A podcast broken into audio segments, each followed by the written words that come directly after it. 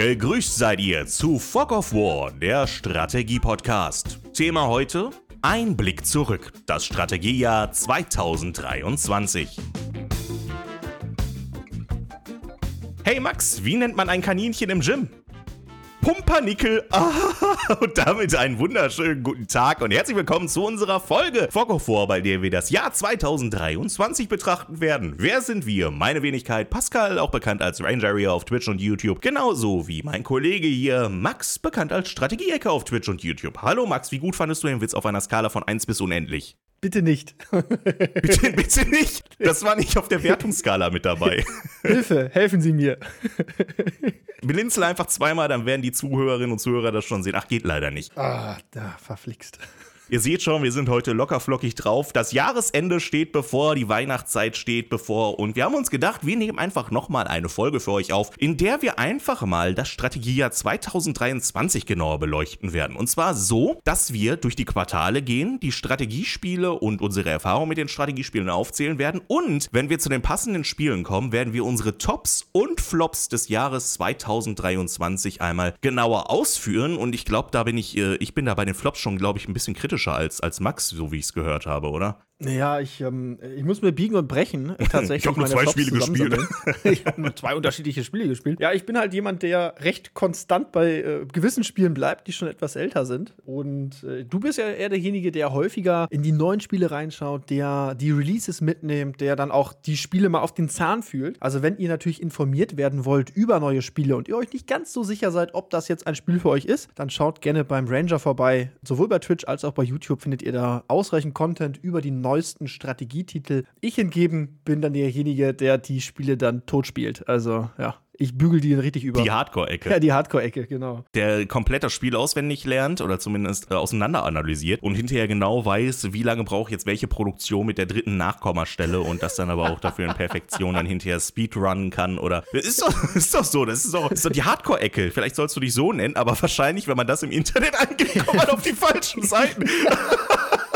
Sollte, lass okay, es sein. Wir, lass es sein. bevor wir jetzt hier komplett abdriften.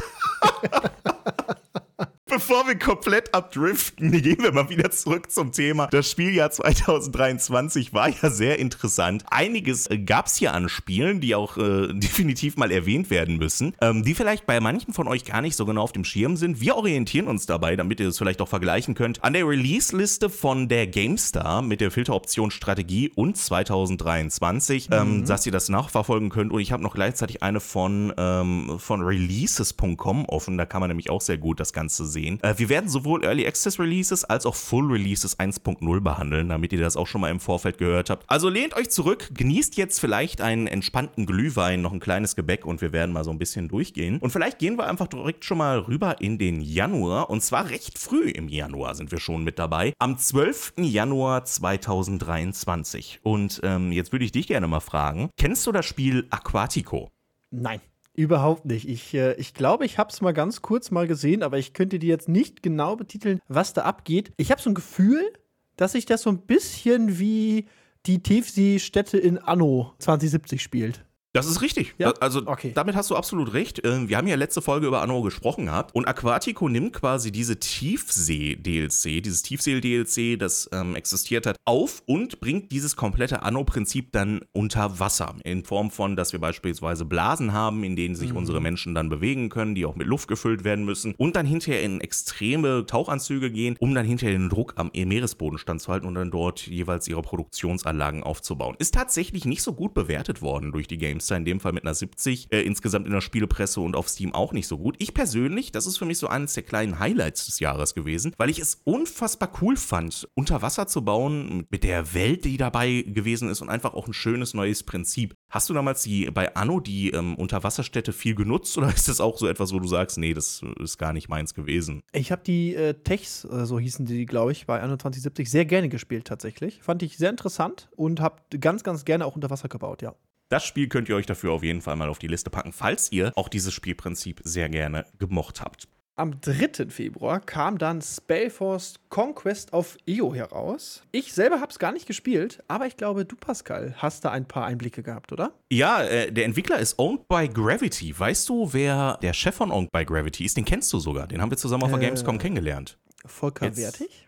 Nee, Volker Wertig nicht, Jan Wagner. Jan der Wagner. ist, ja, der jetzt Hexenhunters auch beispielsweise macht für äh, Hooded Horse. Der ist der, ja, der, der Kopf hinter Owned by Gravity, die dann Spellforce Conquest of Io gemacht haben. Das ist ein 4X-Spiel, also Expand, Exploit, Explore, Exterminate, äh, wie Civilization. Das könnt ihr euch am besten merken. Und okay. ähm, setzt dabei auf ein ganz bestimmtes Spielprinzip, nämlich wir haben anstatt diesen großen Städtebaufaktor, haben wir eine einzige Stadt, die wir aber immer wieder von A nach B bewegen müssen, um dann in zum Beispiel bessere Ressourcenfelder rüber zu fliegen oder da, wo Gebäude sind, die wir uns da mitnehmen wollen, dass wir dort unseren Turm, unsere Stadt hinschicken. Also wirklich sehr interessant, hat auch tatsächlich, bevor wir jetzt zum Beispiel Richtung Age of Wonders schauen, das ja auch in diesem Jahr rausgekommen ist, hat auch schon diese Rundentaktikkämpfe mit dabei gehabt. Und was noch besondere dabei ist, Spellforce Conquest of Io ist quasi ein Spin-off. Die Spellforce-Reihe ist ja eigentlich Echtzeitstrategie von 1 bis 3. Ja, genau, deswegen, weil nämlich die Spellforce-Reihe kommt nämlich von Volker Wertig, deswegen bin ich jetzt auch vollkommen davon ausgegangen, dass äh, Spellforce stimmt, ja. Conquest of EO ebenfalls von äh, Volker kommt. Aber gut. Nee, nee, tatsächlich nicht. Äh, Spellforce, Ah. genau, Spellforce ist geschaffen von Volker Wertig und Spellforce Conquest of Io wurde von Jan Wagner gemacht. Zwei Legenden in der deutschen Entwicklerszene, könnte man quasi sagen. Cool, okay, habe ich gar nicht dran gedacht.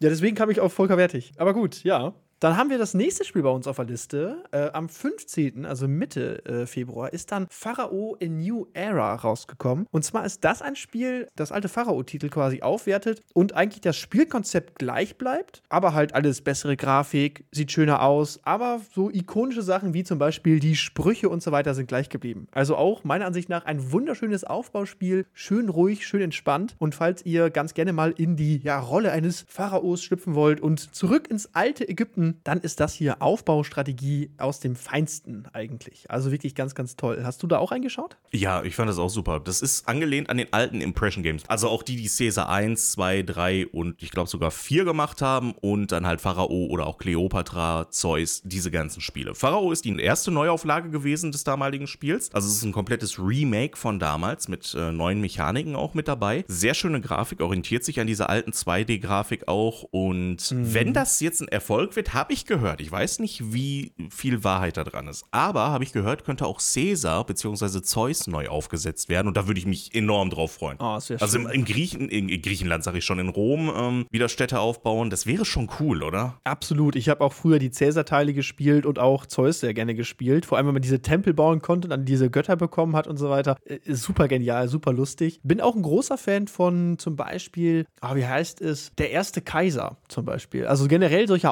Aufbaustrategiespiele habe ich super, super gerne gespielt. Das ist ja alles so ein bisschen so dasselbe Milieu so in dem Aufbaustrategiebereich. Was die Besonderheit bei den alten Impression Games ist, ähm, es ist ja so ein bisschen wie Anno, könnte man fast schon sagen, nur dass Arbeitskräfte aus den Häusern herausgeholt werden, indem man von jeweiligen Produktionsgebäuden aus die, äh, boah, wie hießen sie nochmal? Keine Ahnung, auf jeden Fall irgendwelche, ich nenne sie mal Manager in äh, moderner Sprache, Ja. Manager losgeschickt hat, die dann durch die Straßen durchgezogen sind und immer wenn sie an einem Haus vorbeigegangen sind, wo freie Arbeitskräfte drin waren, wurden diese dann ja rekrutiert, sage ich mal. Und wir mussten den Weg von denen ähm, vorbestimmen, weil die immer einen bestimmten Weg gelaufen sind, um dann die Straßen dementsprechend zu laufen, damit sie nicht aus unserer Stadt rauslaufen. Aber da gibt es jetzt auch in Pharaoh in New Era ein schönes Quality of Life Feature, mit dem man Pfosten setzen kann. Das heißt, hierhin und nicht weiter. Ist also Genau. ein bisschen einfacher insgesamt, ne?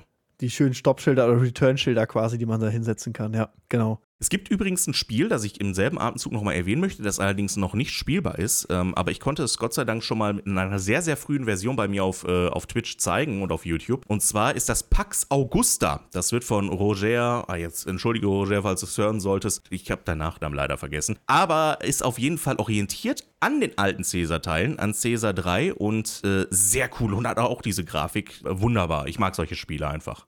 Ja, wurde auch groß auf der Gamescom gelobt. Also wir haben mehrmals gehört, oh, wenn ihr Pax Augusta noch nicht gespielt habt, geht da vorbei, spielt es, äh, es lohnt sich. Also da bin ich auch sehr, sehr gespannt. Also ich habe bisher noch nicht gespielt. Vielleicht komme ich ja noch in den Genuss äh, jetzt im Jahr, im kommenden Jahr und dann, äh, ja, freue ich mich da auch einen Blick reinwerfen zu können. Sogar eines der gelobten Spiele von Hand of Blood von der Gamescom hinterher. Ja, stimmt, genau. Mhm. Also das ist auch schon ein ganz schöner Adelsschlag eigentlich, wenn dann so ein ja, großer Creator und auch großer Strategiefan, wie er ist, äh, dann da so sagt, hey, das ist auf jeden Fall eine Perle, die da kommt. Definitiv. Wir sind übrigens jetzt immer noch im Februar, gehen mal ein Stückchen weiter und bleiben auch bei Hand of Blood, weil das nächste Spiel ist von ihm kein gelobtes Spiel. Sagen wir es einfach mal so. Ja. Und da kommen wir nämlich auch schon zum ersten Flop des Jahres für mich. Und damit haben wir direkt einen Volltreffer. Bei mir ist das übrigens Flop 1. Also der ist auf dem allerersten Platz bei mir von den Bei Top. mir tatsächlich auf Platz 3. Was? Echt? Okay. Ja, Welches Flop Spiel drei. ist das, worüber wir reden? Siedler Neue Allianzen. Oder wie ich sage, der Untergang der Siedlerreihe. Die haben sich mit Schaufeln und Spitzhacken in den Boden gegraben und sind nicht wieder rausgekommen. Also das ist meiner Ansicht nach ein absoluter Fehlgriff. Da steht Siedler drauf, da ist kein Siedler drin. Ähm, das ist meiner Ansicht nach eigentlich der Gipfel der ja, schlechten Entwicklung bei Siedler. Ich hoffe, dass sie da das Ruder noch mal rumreißen werden. Das ist halt hier ein RTS-Spiel gewesen, so wie man es von früher noch kennt. Das ist richtig klassischer RTS. Wir bauen irgendwie was auf, ganz minimale Produktionsketten und spielen dann in einer XY-Kampagne, die man, ja, Ja. die, die irgendwie. Ja, also, so- Jetzt mal ganz ehrlich, es gibt nicht mal einen Förster. Also, kein Förster. Gibt nur Zweiter. also bitte. es ist. Also, als ich das gehört habe, habe ich gesagt, gut, das Spiel packe ich nicht mal an. Nicht mal mit der, nicht mal mit der Zange. Also ich habe es nicht mal gespielt und ich bin trotzdem enttäuscht. Das muss was heißen. Also, ja. Also dieses Spiel war wirklich, ähm, der Multiplayer hat auch nicht funktioniert, was ja eigentlich die Stärke gewesen wäre. Man merkt richtig, die Siedler-Identität ist da drin verloren gegangen. Siedler 3 und 4 gilt ja als Echtzeitstrategiespiel, heutzutage auch noch in der Community als RTS, wird kompetitiv gespielt. Ähm, Volker Wertig war eigentlich anfangs daran beteiligt und dann aufgrund von künstlerischen Differenzen sind sie getrennte Wege gegangen und die, den Weg, den Siedler in neue Allianzen dann genommen hat, hat bei GameStar auch nur eine 65 bekommen. Nicht gut. Ja, also es ist eine furchtbare Sache. Was mich jetzt aber interessiert, die Tops und Flops von, von Max und von mir, die kennen wir nicht gegenseitig. Das heißt, deswegen bin ich so überrascht. Und dass du das nur auf Flop 3 packst, da bin ich wirklich gespannt, was hinterher noch im Laufe des Jahres kommen wird. Wir sind ja immer noch nur im Februar, ne? Ja, meine nächsten Flops, also, ähm, ja, es dauert gar nicht mehr so lange. Kommen schon die nächsten Flops bei mir. Also alle am Anfang des Jahres gewesen. Na, nicht alle, aber ein- ein paar, die haben sich ein bisschen, die haben sich ein bisschen verteilt, aber schon etwas gedrungener, ja. Was sagst du denn zum nächsten Spiel bei uns auf der Liste? Ja, das ist in dem Fall Blood Bowl 3. Ist Ende Februar, wir sind also immer noch im Februar. Am 23.02. ist es rausgekommen und äh, hat bei mir in der Community einige Leute abgeholt. Mich persönlich nicht. Ich habe es nicht gespielt tatsächlich. Da kann äh, Pascal wahrscheinlich einiges mehr zu sagen. Aber wir haben auch bei mir einen in der Community gehabt, der ganz oben in der Rangliste mitgespielt hat. Also sich auch auf Platz 1 hochgekämpft hat und da ja irgendwie eine lange, lange Siegesserie ohne, oder ja, ohne Niederlage quasi hatte in dem Spiel. Also, ähm, hört sich interessant an. Mich hat es bisher nicht ergriffen, aber, aber vielleicht, wie sieht es bei dir aus? Ich habe Blood Bowl 2 mal ein bisschen gespielt, auch im Multiplayer. Ähm, recht spät erst angefangen, ich glaube 2019 oder so, äh, als schon viele DLCs draußen waren. Es gibt dazu Taktiken, das ist ja von dem Tabletop Blood Bowl von Games Workshop, also auch grundsätzlich teurer Tabletop dann in dem Fall. Und das hat ein Regelbuch, das ist dicker als die Bibel gefühlt. Du Schande. und, und, und um das zu verstehen, ähm, man muss es nicht direkt verstehen, man kann es auch so spielen, aber ja, auf jeden Fall Blood Bowl 2 ist spät eingestiegen und ich dachte mit Blood Bowl 3 könnte ich da noch so ein bisschen wieder kompetitiver einsteigen im Multiplayer, dass ich dann für mich in meiner Freizeit äh, auch mal was Kompetitives habe. Äh, Blood Bowl 3 ist in furchtbaren Zustand rausgekommen. Verbuggt, äh, ruckelnd, ähm, ohne viel Auswahlmöglichkeiten, quasi ein absolutes Downgrade zu Teil 2. Deswegen ist es auch nicht sehr gut angekommen insgesamt in der äh, Blood Bowl Community. Es hat sich wohl weiterentwickelt. Ich weiß nicht, in welchem Stand es momentan ist. Damals bei Release komplett untergegangen und das meiner Meinung nach auch. Zu Recht ist immer so ein bö böses Wort gegenüber der Entwickler, aber mich hat es halt einfach überhaupt nicht abgeholt, weil, ja, aus diesen Gründen dann heraus. Hm, kann ich verstehen, ja. Aber am 23. Februar kam auch gleichzeitig noch ein anderer Release, der mich persönlich noch viel, viel mehr abgeholt hat, weil er nämlich wichtig für meine Vergangenheit ist. Ich war Oh ja. nämlich E-Sportler. Und zwar E-Sport im Bereich RTS, Echtzeitstrategiespiel, Company of Heroes 1, Company of Heroes 2, Top 10 vertreten im 1 gegen 1 und 2 gegen 2. Und als dann am 23. Februar Company of Heroes 3 das äh, Licht der Welt erblickte, war ich natürlich sehr gefesselt, sehr gespannt darauf, was wird es sein und was ist es denn gewesen, Max? Du hast es ja gespielt. Also mich persönlich äh, hat es ganz gut abgeholt eigentlich. Äh, ich glaube, es gab einige Kritik, äh, die war bestimmt auch berechtigt. Ich selber kann auf ja, die Vergangenheit von Company of Heroes 1 und 2 nicht zurückblicken, da ich die beiden Spiele nicht gespielt habe tatsächlich. Und ich glaube, das ist auch der Grund, warum Blood Bowl 3 an mir vorbeigegangen ist, weil halt Company of Heroes 3 den Platz dann eingenommen hatte, äh, zeittechnisch natürlich. Ich selber finde das Spiel ganz gut. Also mir hat es sehr viel Spaß gemacht und äh, meiner Ansicht nach ist auch die Kampagne äh, interessant gestaltet und meiner Ansicht nach rundum erstmal ein gutes Spiel. Company of Heroes 3 ist tatsächlich für mich Flop Nummer 2 des Jahres. Also direkt. w- w- Was? Ja, okay, ja. krass. Direkt vor Siedler quasi oder nach Siedler. Ja, nach Siedler ist es dann, wenn Siedler Flop 1 ist, dann Company of Heroes 3 kommt direkt danach, weil ich einfach so enttäuscht war. GameStar gibt zwar eine 90 und ich habe dasselbe, was du gesagt hast, auch von Maurice Weber beispielsweise gehört, dass er es gar nicht so schlecht fand. Wenn du allerdings die ersten beiden Teile gespielt hast, einerseits ist es ein Reskin in einem wahrsten Sinne. Äh, es hätte eins zu eins ein DLC sein können. Die Symbole sind sogar teilweise dieselben identischen Icons, die es schon in Teil 2 gegeben hat. Und ich dachte am Anfang erst, als ich die Beta schon gespielt habe, dass das irgendwie ein Platzhalter wäre. Ist es nicht gewesen. Und auch wenn ich das so mit den vergangenen ähm, Spielen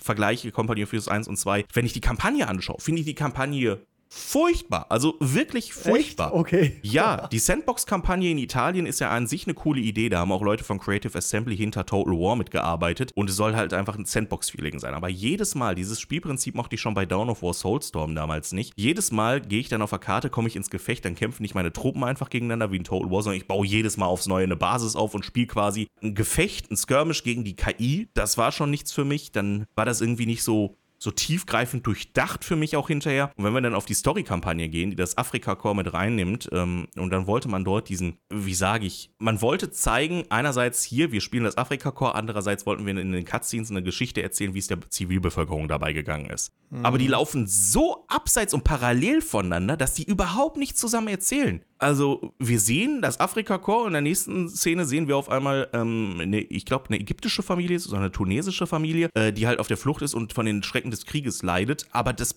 das passt nicht zusammen. Das hätte man erzählerisch besser miteinander kombinieren müssen. Und die Mission finde ich tatsächlich auch langweilig, wenn ich das vergleiche mit Company of Heroes 1, das 2006 rausgekommen ist und mhm. damals einfach Soldat James Ryan spielbar gemacht hat oder Band of Brothers spielbar gemacht hat, dann ist das hier im Jahr 2023, ja, ihr merkt, ich rede mich darüber in Rage, deswegen. Ähm, aber der Flop Nummer 2, ja. das ist halt der Grund, warum es Flop Nummer 2 bei mir ist, ne? Ich glaube, da ist auch der große Unterschied, dass ich halt ähm, ja weniger Erwartungen an das Spiel rangekommen bin und genau. dass äh, du halt einfach aufgrund deiner Vergangenheit halt ein ganz, eine ganz andere Perspektive auf das Spiel hast und halt viel besser eigentlich bewerten kannst, ob es da eine Weiterentwicklung gab oder ob die sich einen schmalen Taler gemacht haben, einen schmalen Fuß gemacht haben quasi und gesagt haben, hey, wir hauen jetzt hier einen neuen Titel raus, aber naja, viel Großes wird jetzt nicht geändert das ist halt so diese Sache, ich glaube, ich habe es in der letzten Folge bereits erwähnt, dieses ähm, Objektive kann halt durch die Presse und durch Content Creator nicht gegeben werden. Es ist immer Subjektivität, mhm. die mitschwingt. Wenn wir jetzt auf Steam schauen, dann hat das Spiel da auch 53 Prozent bei allen Rezensionen, nur ist ausgeglichen, ähm, auch weil halt viel von der Multiplayer-Community dabei gewesen ist. Es ist ein schönes Spiel. Es, es, es, also es sieht wirklich schön aus. Wenn ihr Company of Heroes 2 nicht gespielt habt und ein neues Setting im Zweiten Weltkrieg haben wollt, wenn es noch nicht so ausgelutscht für euch ist, könnt ihr gerne reinschauen, aber ein Preis von 60 Euro ist halt auch auch schon ja, happig. Schon ne? also, ja. ich würde es mir im Sale dann, wenn, kaufen, aber ja. es bleibt halt dabei, ist mein Flop. Der Flop 2 des, des Jahres. Alles klar, okay. Ja, dann schauen wir mal weiter auf die Liste. Und zwar bewegen wir uns denn jetzt äh, immer noch im ersten Quartal, aber am Ende des ersten Quartals. Und zwar äh, haben wir jetzt einen kleinen Sprung drin. Und zwar im März war nicht mehr allzu viel los. Dann haben wir aber am 30. März haben wir The Great War Western Front. Und ich habe es bei dir und auch bei Merp gesehen, aber selber nicht gespielt, tatsächlich. Ähm, deswegen übergebe ich jetzt mal, ich übergebe mich mal äh, an dir weiter und äh, du darfst. Ich übergebe mich auf Ranger. ich übergebe mich auf Ranger. Wunderbar. Was hast du denn da so in diesem Spiel erfahren? An sich war ich erstmal skeptisch, als ich von dem Spiel gehört habe. The Great War Western Front ist ein ähm, Echtzeitstrategiespiel im Ersten Weltkrieg mit richtigen Massenschlachten. Und zwar auch vom Petroglyph Games entwickelt. Petroglyph sind ähm, die Entwickler hinter Star Wars Empire at War oder auch ah, zum Beispiel stimmt, ja. hinter, ähm, äh, hinter den Command Conquer Remaster und bestehen aus ehemaligen Westwood-Entwicklern, also auch den Leuten hinter Command Conquer. Das heißt, ja, gut, wir haben Command Conquer erfahrene Leute, hat Spielspaß gebracht, aber was haben die mit dem Ersten Weltkrieg zu tun? Und in dem Spiel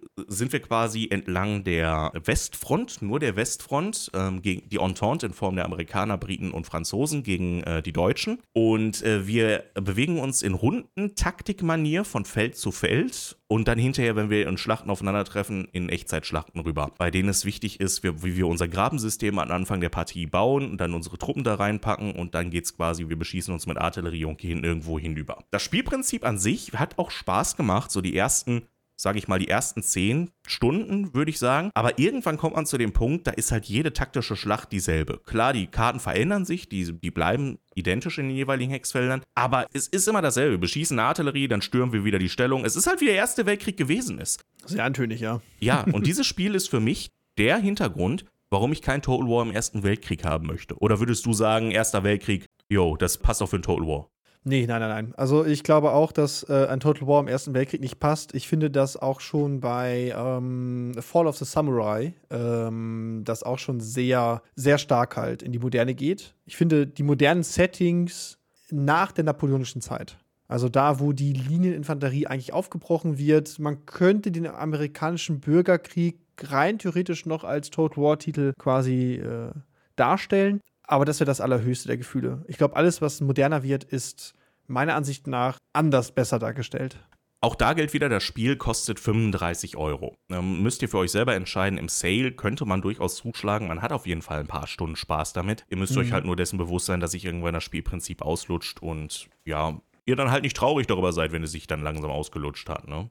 Ja, hat es denn eine Kampagne äh, in dem Spiel? Ähm, es ist eine Sandbox-Kampagne, also dass wir ah, selber okay. aussuchen können, wo wir halt äh, auf der strategischen Karte hinterher angreifen möchten. Ein bisschen wie Strategic Command, äh, wenn du dich ah, noch okay. dran erinnern kannst, erst äh, World War One oder wie es heißt. Hm. So, nur dass wir halt hinterher die Schlachten selber ausschlagen, anstatt einfach Plättchen gegeneinander zu ziehen. Ne? Okay, okay, alles klar. Ja, dann bewegen wir uns mal ins zweite Quartal. Und äh, da haben wir ein Spiel, was, äh, wo, wo mich der liebe Pascal selber influenzt hat. Und zwar äh, Terrascape kam am 5. April heraus. Und Ranger, erzähl doch mal den Leuten, was ist denn Terrascape denn für ein wunderschönes Strategiespiel? Spiel ist im Early Access erschienen und ähm, kennt ihr Dorfromantik? Auch schönes Spiel, oh, herrlich. Das ist quasi Dorfromantik. Das heißt, wir bauen unsere Stadt auf, indem wir ähm, Karten ziehen und diese Karten dann auf Hexfelder drauf bewegen und versuchen, durch gute Kombination unserer Stadt äh, Punkte zu erreichen. Das mag sich jetzt erstmal so anhören, als hätten wir ein Knobelspiel. Ist auch ein bisschen wie ein Knobelspiel, sieht aber furchtbar schön aus, hat einen Wuselfaktor mit dabei und es ist auch logisch aufgebaut. Also eine Kloake neben eine Villa zu bauen, ist halt in dem Fall schlecht. Ja. Warum hat es dich denn überzeugt, als ich dich da geinfluenced habe? ich habe nach einem Spiel für die Feiertage gesucht und gedacht, ich brauche irgendwas Entspanntes, was man so nebenbei auch mal auf dem Laptop spielen kann. Nichts, wo man jetzt groß, äh, ne? Und da habe ich gesehen, ach, Terrascape. Und guck mal an, sowas Schönes wie Dorfromantik und so weiter. Ich habe auch direkt an Dorfromantik denken müssen. Nur halt, äh, dass man selber so eine Landschaft hat, die man dann selber nochmal umgestaltet und so weiter. Also auch sowas Gestalterisches noch dabei ist, ne? dass man etwas Vorhandenes verändert und seinen Stempel drauf drückt. Was wir als Aufbaustrategen natürlich, äh, da geht uns das Herz auf. Ne? Also, das ist ja eigentlich die Quintessenz jedes Aufbaustrategiespiels. Wir haben den Rohdiamanten vor uns. Jetzt kommen wir, großer Herrscher, und schleifen ihn zurecht, bis wir dann da eine malerische Landschaft haben mit kleinen Dörfern und einer Burg in der Mitte und ah, herrlich. Und da dachte ich, ach komm, das sieht doch wunderbar aus, um da einfach mal ein paar Stunden Entspannung reinzubringen und für einen, sag ich mal, einigermaßen schmalen Preis äh, dann ein bisschen Spaß zu haben. Ja. 9,99 Euro. Damit kann man sich nicht beschweren. Es wird weiterentwickelt. Äh, die Entwickler ja. sehr, sehr nett. Habe ich, äh, hab ich auch direkten Kontakt zu, direkten Draht zu.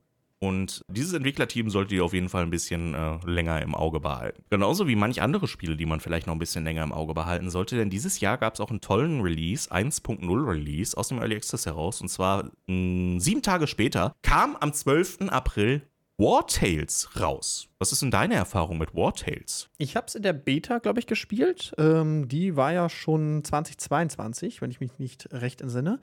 Und äh, meine Erfahrungen äh, waren extrem gut. Ich habe sehr, sehr viel Spaß gehabt mit der Kampagne. Ich habe ähm, sehr viel Interaktion auch mit dem Chat dann gehabt und so weiter darüber. Coole Entscheidungen getroffen, interessante Geschichten, teilweise herzzerreißend. Und äh, meiner Ansicht nach einer der besten Rundentaktikspiele, die es aktuell so gibt. Also auch was Umfang und auch grafische Darstellung, was Abwechslung im Kampf angeht, das Punktesystem, das Kampfsystem selber fand ich sehr, sehr cool. Ähm, also meiner Ansicht nach ein sehr gutes Spiel. Ist ja ein bisschen so wie Battle Brothers, oder? Mhm. Ja, genau, kann man sehr gut damit vergleichen. Stimmt. Jetzt muss ich nämlich mit einer Sünde ankommen. Ich habe es einmal versucht im Stream zu spielen, aber der Anfang, der soll wohl recht langwierig sein. Ja, es geht, ja, ja. Ja, ich wurde durch das Langwierige ein bisschen Jetzt komme ich hier mit äh, 10 Sekunden TikTok-Videos. Ein bisschen gelangweilt. Und deswegen habe ich, hab ich tatsächlich äh, damals, das ist glaube ich 2022 gewesen, auch noch im Early mhm. Access, habe ich damals das Spiel ausgemacht und Victoria 3 dann angeworfen.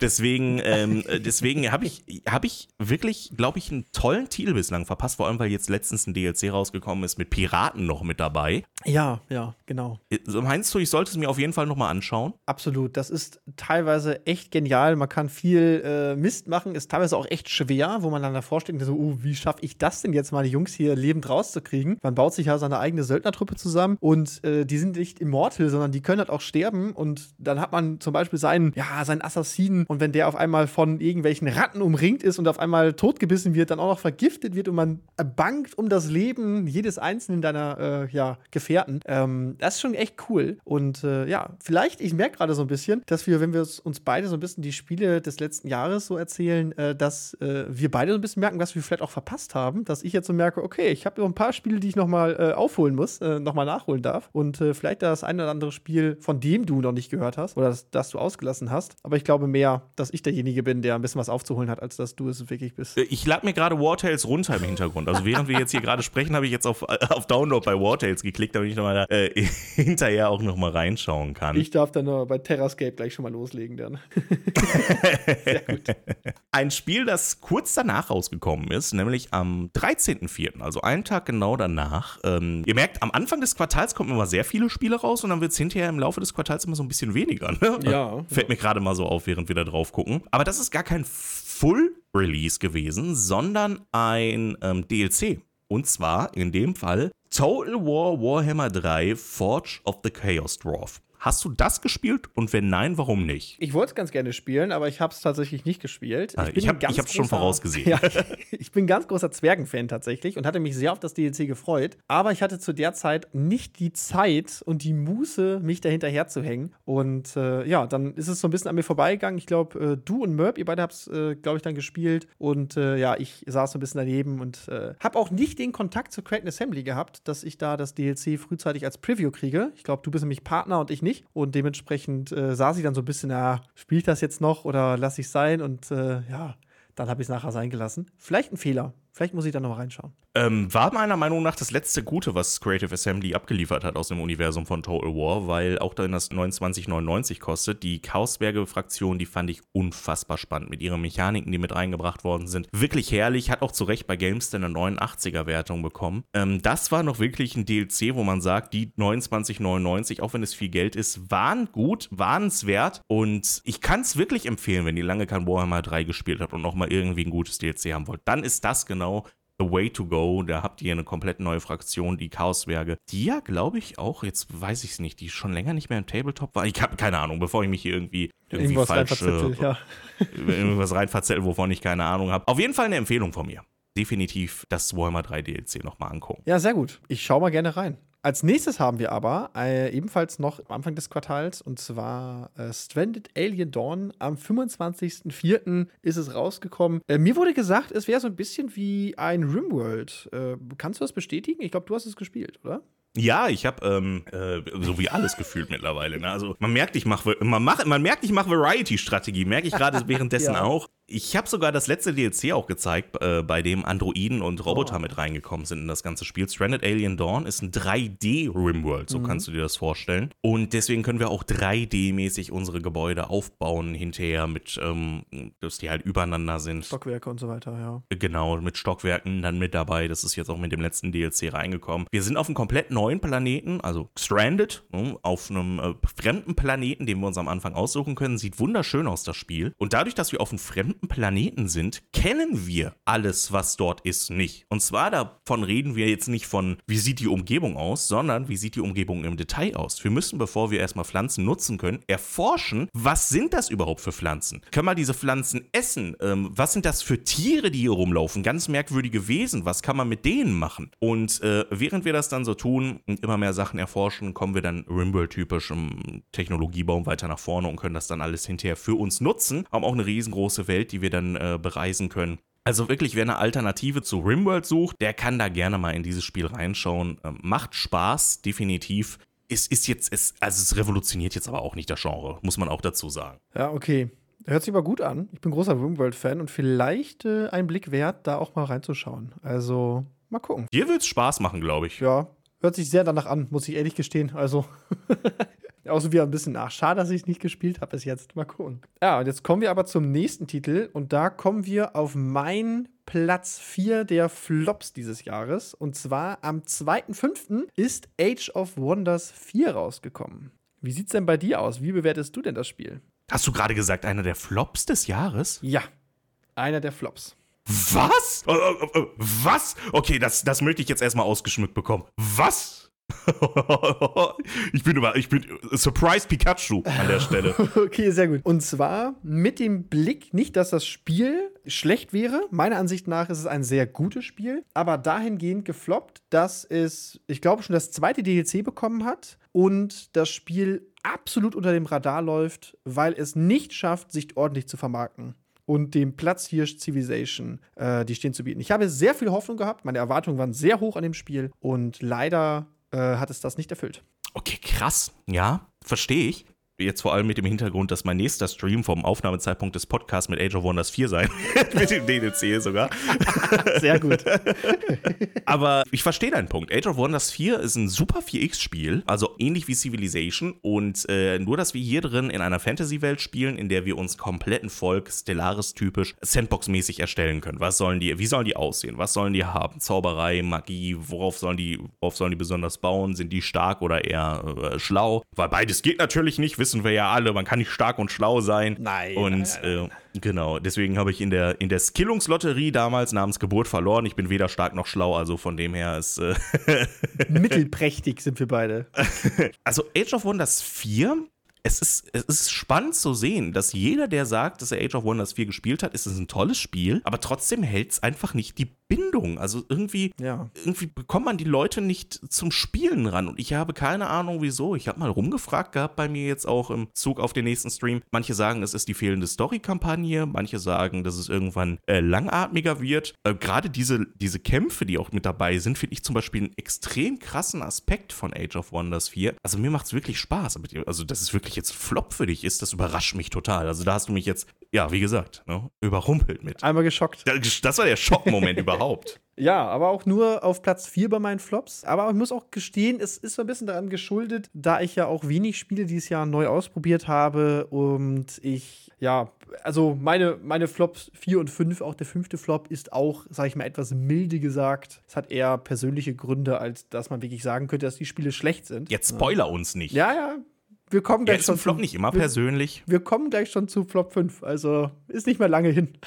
Oh Gott, okay. so, aber ja, Age of Wonders 4, meiner Ansicht nach auch ein gutes Spiel. Leider zu wenig Aufmerksamkeit. Leider schafft es nicht, das einzuhalten, was ich mir erhofft habe. Deswegen Flop. Also für mich ist es gefloppt. Äh, das heißt aber nicht, dass das Spiel gefloppt ist. Ne? Also, ähm, wenn eine neue Multiplayer-Runde mal wieder gespielt werden sollte, ich bin nur zu liebst dabei, weil meine Ansicht nach ich nicht mehr diese, ein. Boah, jetzt nicht mehr nach dem Flop, ne? nee.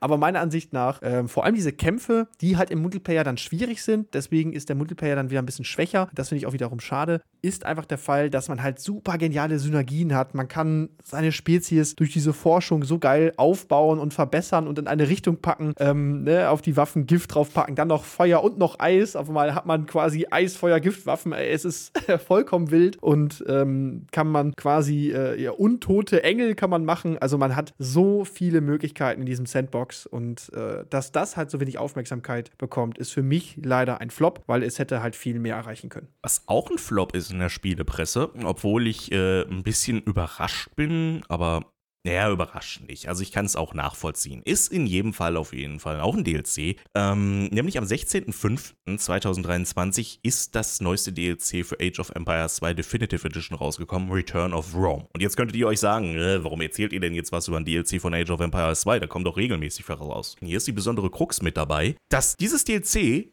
die Kampagnen aus Age of Empires 1 in Age of Empires 2 Definitive Edition spielbar macht. Also zum Beispiel der Aufstieg von Rom oder ein bisschen zur Tutorial-Kampagne. Könnt ihr diese Kampagnen von damals 1900 97 ist es, glaube ich, rausgekommen, ähm, jetzt auch in der Definitive Edition von Age of Empires 2 erleben und auch mit der ganzen Grafik, mit den Quality of Life Features, weil es gibt ja auch ein Age of Empires 1 Definitive Edition. Finde ich eine sehr coole Idee. Ähm, Rom ist dann auch im Multiplayer spielbar geworden für die von euch, die es gerne mal äh, angehen. Aber hat auch nur eine 69 bekommen von GameStar. Ähm, hast du Erfahrung mit Age of Empires 1 sammeln können? Überhaupt nicht. Also das ist eine der Spiele, die an mir vorbeigegangen sind. Ich habe mit Empire Earth habe ich früher wohl gespielt. Äh, das war so meine Kindheit RTS-Game. Ja, also ich habe auch das Gefühl, dass Age of Empires 1 so ein bisschen das ungeliebte Kind ist. Also 2 war halt der Durchstarter, da sind ja, dann alle reingegangen. Äh, stimmt, auch, ja. ja, 1 Definitive Edition hat auch niemanden vom Hocker gerissen. Gut, manchmal ist es einfach so. Vielleicht hat die Leute das nächste Spiel vom Hocker gerissen. Wir sind immer noch im zweiten Quartal, jetzt aber vom 16. Mai auf den 16. Juni hochgehend auf Park Beyond. Hast du Park Beyond gespielt? Überhaupt nicht. Ich habe es bisher auch noch nicht mal im Stream mir angeschaut. Ich hab, bin noch, also vollkommen ist es an mir vorbeigegangen. Ich habe wohl gesehen, dass es gespielt wird, auch recht breit, dass viele es gespielt haben, aber äh, nee, nee. Das Spiel ist so ein bisschen, ähm, womit könnte man es denn am ehesten vergleichen? Mit Rollercoaster Tycoon, also wir bauen einen Freizeitpark auf, nur, ähm, da gab es noch ein anderes Spiel. Ach, wie hieß es denn? Ich weiß es nicht. In diesem Freizeitpark gibt es auf jeden Fall Impossifications, heißen sie. Das heißt, die Fahrgeschäfte werden irgendwann oder können von uns so verbessert werden, wie ein Kind diese Fahrgeschäfte wahrnimmt. Das heißt, oh. wir haben zum oh. Beispiel die Schiffsschaukel und wir können die Schiffsschaukel ganz normal lassen oder wenn wir genug Punkte durch Kreativität freigeschaltet haben, können wir die impossifizieren und dann ist es zum Beispiel wie wenn ein Kind denkt, das macht, das macht die ganze Zeit Loopings, das Ding und schleudert sich dann noch raus und teilt sich auf. Und das ist zum Beispiel ähm, die Möglichkeit. Wir können es also Krass. entweder realistisch spielen oder wir können es halt aus den Augen eines Kindes spielen. Ähm, und das ist etwas, was ich enorm geil finde. Beispielsweise bei den Achterbahnen können wir eine Kanone irgendwo hinbauen, die uns dann durch den Park durchschießt, hinterher wieder auf andere äh, äh Schienen drauf. Und gerade ich, äh, der nicht nur als Kind eine blühende Fantasie hatte, sondern auch heutzutage noch. Ich werde da voll abgeholt. Das ist so ein bisschen wie, wie ich damals Freizeitparks und Kirmes, kranker Kirmes für alle, die im Ruhrgebiet sind, äh, wahrgenommen habe. Es hört sich so ein bisschen an wie so ein Fiebertraum für jeden, der äh, Geschwindigkeits- und Höhenängste hat, nach dem Motto. Also so ein bisschen äh, ja, das ja, ist es tatsächlich. Angst. Du kannst dich nämlich auch in die Ego-Perspektive in die oh Dinger oh reinsetzen. Okay, und äh, ich habe Höhenangst. Ihr müsst aufpassen. Ähm, man kriegt also jetzt Höhenangst vielleicht nicht unbedingt in dem Falle, aber ähm, man kriegt schon ein bisschen äh, Motion Sickness, so heißt es. Ah, ja, okay, das kann ja, schnell genau. passieren. Hm. Aber gut, dann geht's weiter. Ein paar Tage später kam dann Aliens Dark Descent raus am 20.06. Das habe ich gar nicht gespielt, aber ich glaube, da verlasse ich mich jetzt mal auf dich. Ähm, wie sieht's aus? Was hast du für Erfahrungen gemacht? heute, heute ist Frage-Antwort-Spiel zwischen, äh, äh, zwischen Max und Pascal. Max fragt die ganze Zeit, was ist das für ein Spiel? Und ich sage es dann einfach. Aber vielleicht ist es ja auch ganz cool für euch, dass ihr dann mal so ein bisschen euer Portfolio erweitern könntet. Jetzt zum Jahresabschluss ähm, nochmal das Geld raushauen könnt, was ihr beim Finanzamt dann nochmal zurückbekommt nochmal zurückbekommt, hinterher äh, abrechnen lassen könnt. Und ähm, nee, also Aliens Dark Descent ist quasi Alien-Universum, spielen wir einen Trupp Marines. Das ist dann so aufgebaut wie. Ach, das ist ein ganz interessantes Spielprinzip. Das ist so schwierig zu fassen. Es ist Echtzeit-Taktik. Das heißt, stellt ah. euch vor, ihr würdet XCOM spielen. Aber alles bewegt sich in Echtzeit und ihr bewegt eure Truppe auch nicht einzeln, sondern als gesamte Gruppe. Und dann ah. klickt ihr quasi irgendwo hin und da bewegen sich alle vier in einer festen Formation schön taktisch zusammen und gehen dann von Punkt A nach B. Und wir müssen dann diesem Alien-Universum, dem ganzen, ja, so einer bestimmten Story folgen, einem Rätsel nachgehen und dafür Einrichtungen ähm, untersuchen, die von den Aliens ausgelöscht worden sind. Und dabei müssen wir dann auf diese Sachen drauf aufpassen, die ihr vielleicht aus den Alien-Filmen kennt. Also wenn wir zum Beispiel in der Nähe von Lüftungsschächten gehen, kann es sein, dass ein Alien da drin ist. Wenn ein Alien euch entdeckt, dann ruft es die anderen Aliens herbei. Es gibt Mutationen der Aliens also verschiedene Klassen, die auf euch äh, zukommen können. Und es gibt auch so Verteidigungsmissionen, in denen ihr euch einigeln müsst. Ihr könnt Türen verschweißen, damit ihr dann sicher seid vor denen. Was auf jeden Fall sicher ist in diesem Fall, dass die Aliens euch immer haushoch überlegen sind und ihr wirklich in dieser menschlichen Bringschuld seid. Und meiner Meinung nach ist es das einzige Strategiespiel, das auch einen sehr guten Horroraspekt mit reinbringt. Also perfekt, wenn ihr euch auch mal gruseln wollt. Oder uh. auch schnelle Action. Das geht auch ebenfalls. Tolles Spielprinzip. Aber ist auch nichts für dich, oder? Grusel ist doch eher so dein Kryptonit. Ich habe schon das ein oder andere Mal, während ich den, äh, den Stream gemacht habe, damals bei Release, geschrien. Da würde ich sonst würde ich lügen. Äh, ich glaube, es gibt auch Clips dazu, aber ich fand trotzdem diese Spielidee so toll und es ist auch grafisch richtig schön anzusehen. Es hat so viele Spielelemente, das würde jetzt den Stream, äh, den Stream sage ich schon, den Podcast sprengen, wenn ich die alle aufführen würde. Ähm, schaut es euch gerne mal an. Schaut ein Video bei mir auf dem YouTube-Kanal an, da gibt es, glaube ich, eins ähm, auf dem Uncut-Kanal und äh, es ist wirklich ein tolles Spiel. Kann ich für die Feiertage empfehlen und 82 bei GameStar vollkommen zurecht bekommen. Und das nächste Spiel, was rausgekommen ist, ist nämlich mein Top drei in diesem Jahr. Und zwar am 14.07. ist Jacket Aliens 3 rausgekommen. Und äh, ich habe sehr viel Spaß damit gehabt. Die Kampagne bisher nicht durchgespielt, aber so ganz wie ich das halt immer gerne mache, auf maximaler Schwierigkeit mit maximal widrigen Bedingungen, nur mit zwei Leuten am Anfang, probiert zumindest ähm, ja, die Anfängerinsel zu schaffen. Kann man Spiele es war so spielen? ein Kampf. Ich, ich liebe es. Ich, ah, wir sind so häufig gescheitert, aber es war immer toll. Es hat immer, immer Spaß gemacht. Wie schaut's denn bei dir aus? Du hast es, glaube ich, ein bisschen länger durchgezogen, ne? Ja, ist tatsächlich auch mein Top 1. Also mein äh, liebstes Spiel aus dem Jahr 2023, weil es einfach auch eine Mischung aus Sandbox und Story Game ist. Ähm, Ist einfach schön, ne? ja, die Umgebung ist super gestaltet, die Rundentaktik macht mega Spaß, die Kämpfe sind richtig spannend, alle Mechaniken, die im Spiel drin sind, sind auch wirklich sinnvoll implementiert und äh, du hast es ja schon gesagt, du kannst es bei dir Hardcore-mäßig spielen, ich kann es ähm, ein bisschen entspannter spielen. Ja, also mit dem Hardcore ist es halt so, ähm, ich habe es auch bei dir gesehen und es, äh, es sah auch auf dem Level, äh, wo du es gespielt hast, halt so schön aus. Also man muss es nicht auf Hardcore spielen, um daran Spaß zu haben. Man kann auch mit der gesamten Truppe im Easy-Mode einfach über die Landmine laufen und sich in die Luft sprengen lassen. Das hat auch, auch denselben Effekt, ne? Äh, Redest Pascal, du gerade? Was war, denn- was war denn da los bei Redest du gerade über eine Szene bei mir? Überhaupt Du, nicht, nein. du, du Armleuchter, ey. Äh, Ehrlich. ja, man muss halt auch neue Wege finden, um Minen aufzuklären. Ja, ich kann ja nicht alle einzeln jetzt mit dem Stock suchen, da muss man halt auch mal die Leute vorschicken. Das ist halt die Masse statt Füße Klasse-Taktik. finden die auch, Ja, ja, okay, hey, hey, okay, ja. Ja, gut.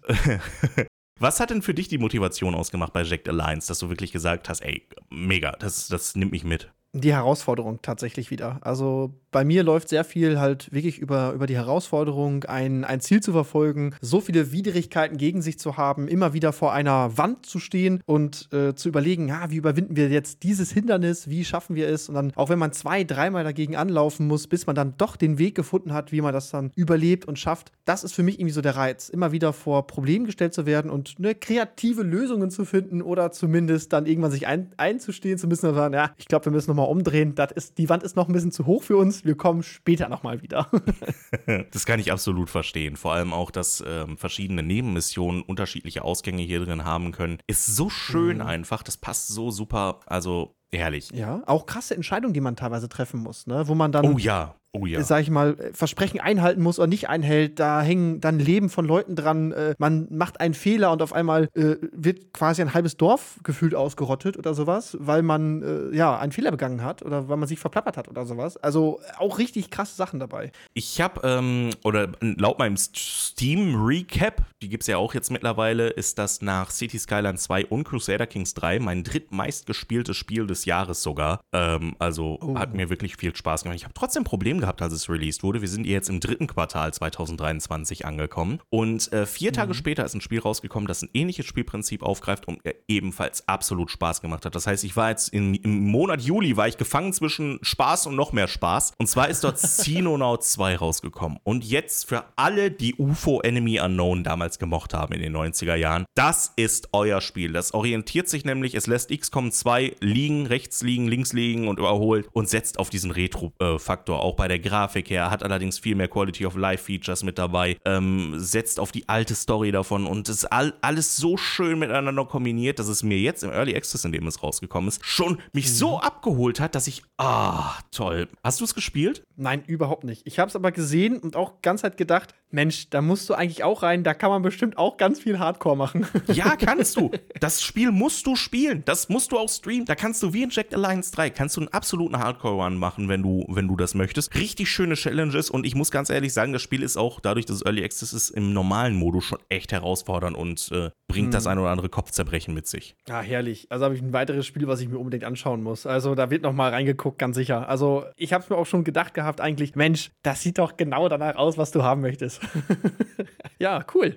Zwei Tage nach dem 18. Juli ist dann ein Tycoon-Spiel rausgekommen. Ein Tycoon-Spiel, bei dem wir etwas ja, für uns aufbauen. Ihr kennt Tycoon-Spiele. Rollercoaster Tycoon habe ich schon genannt. Äh, Theme Hospital ist zum Beispiel auch ein Tycoon-Spiel. Two Point Campus ist ein Tycoon-Spiel. Und jetzt haben wir hier ein ganz besonderes Tycoon-Spiel. One Military Camp. Und zwar baut ihr dort eine Kaserne auf, mit der ihr dann hinterher auch dann Truppen ausbildet, die dann ins Gefecht hinterher gehen. Das Gefecht führt ihr aber gar nicht, sondern ihr sagt ja nur, jetzt geht ihr weg, ihr seid fertig. Ihr kümmert euch quasi nur um die Grundausbildung die ganze Zeit. Ja, und zum Beispiel, ich weiß, Max, du hast keine Grundausbildung gemacht. Dieses Spiel ist doch quasi dein perfekter Ersatz, um das mal nachzuholen und ein richtiger Krieger zu werden, oder? Ja, also Grundausbildung, ähm, ich bin eher der Feldherr. Ne? Also ich bin da eher im. Noch nicht ne? mal laufen gelernt, aber hier schon äh, Fahrrad fahren, ne? Ja, klar.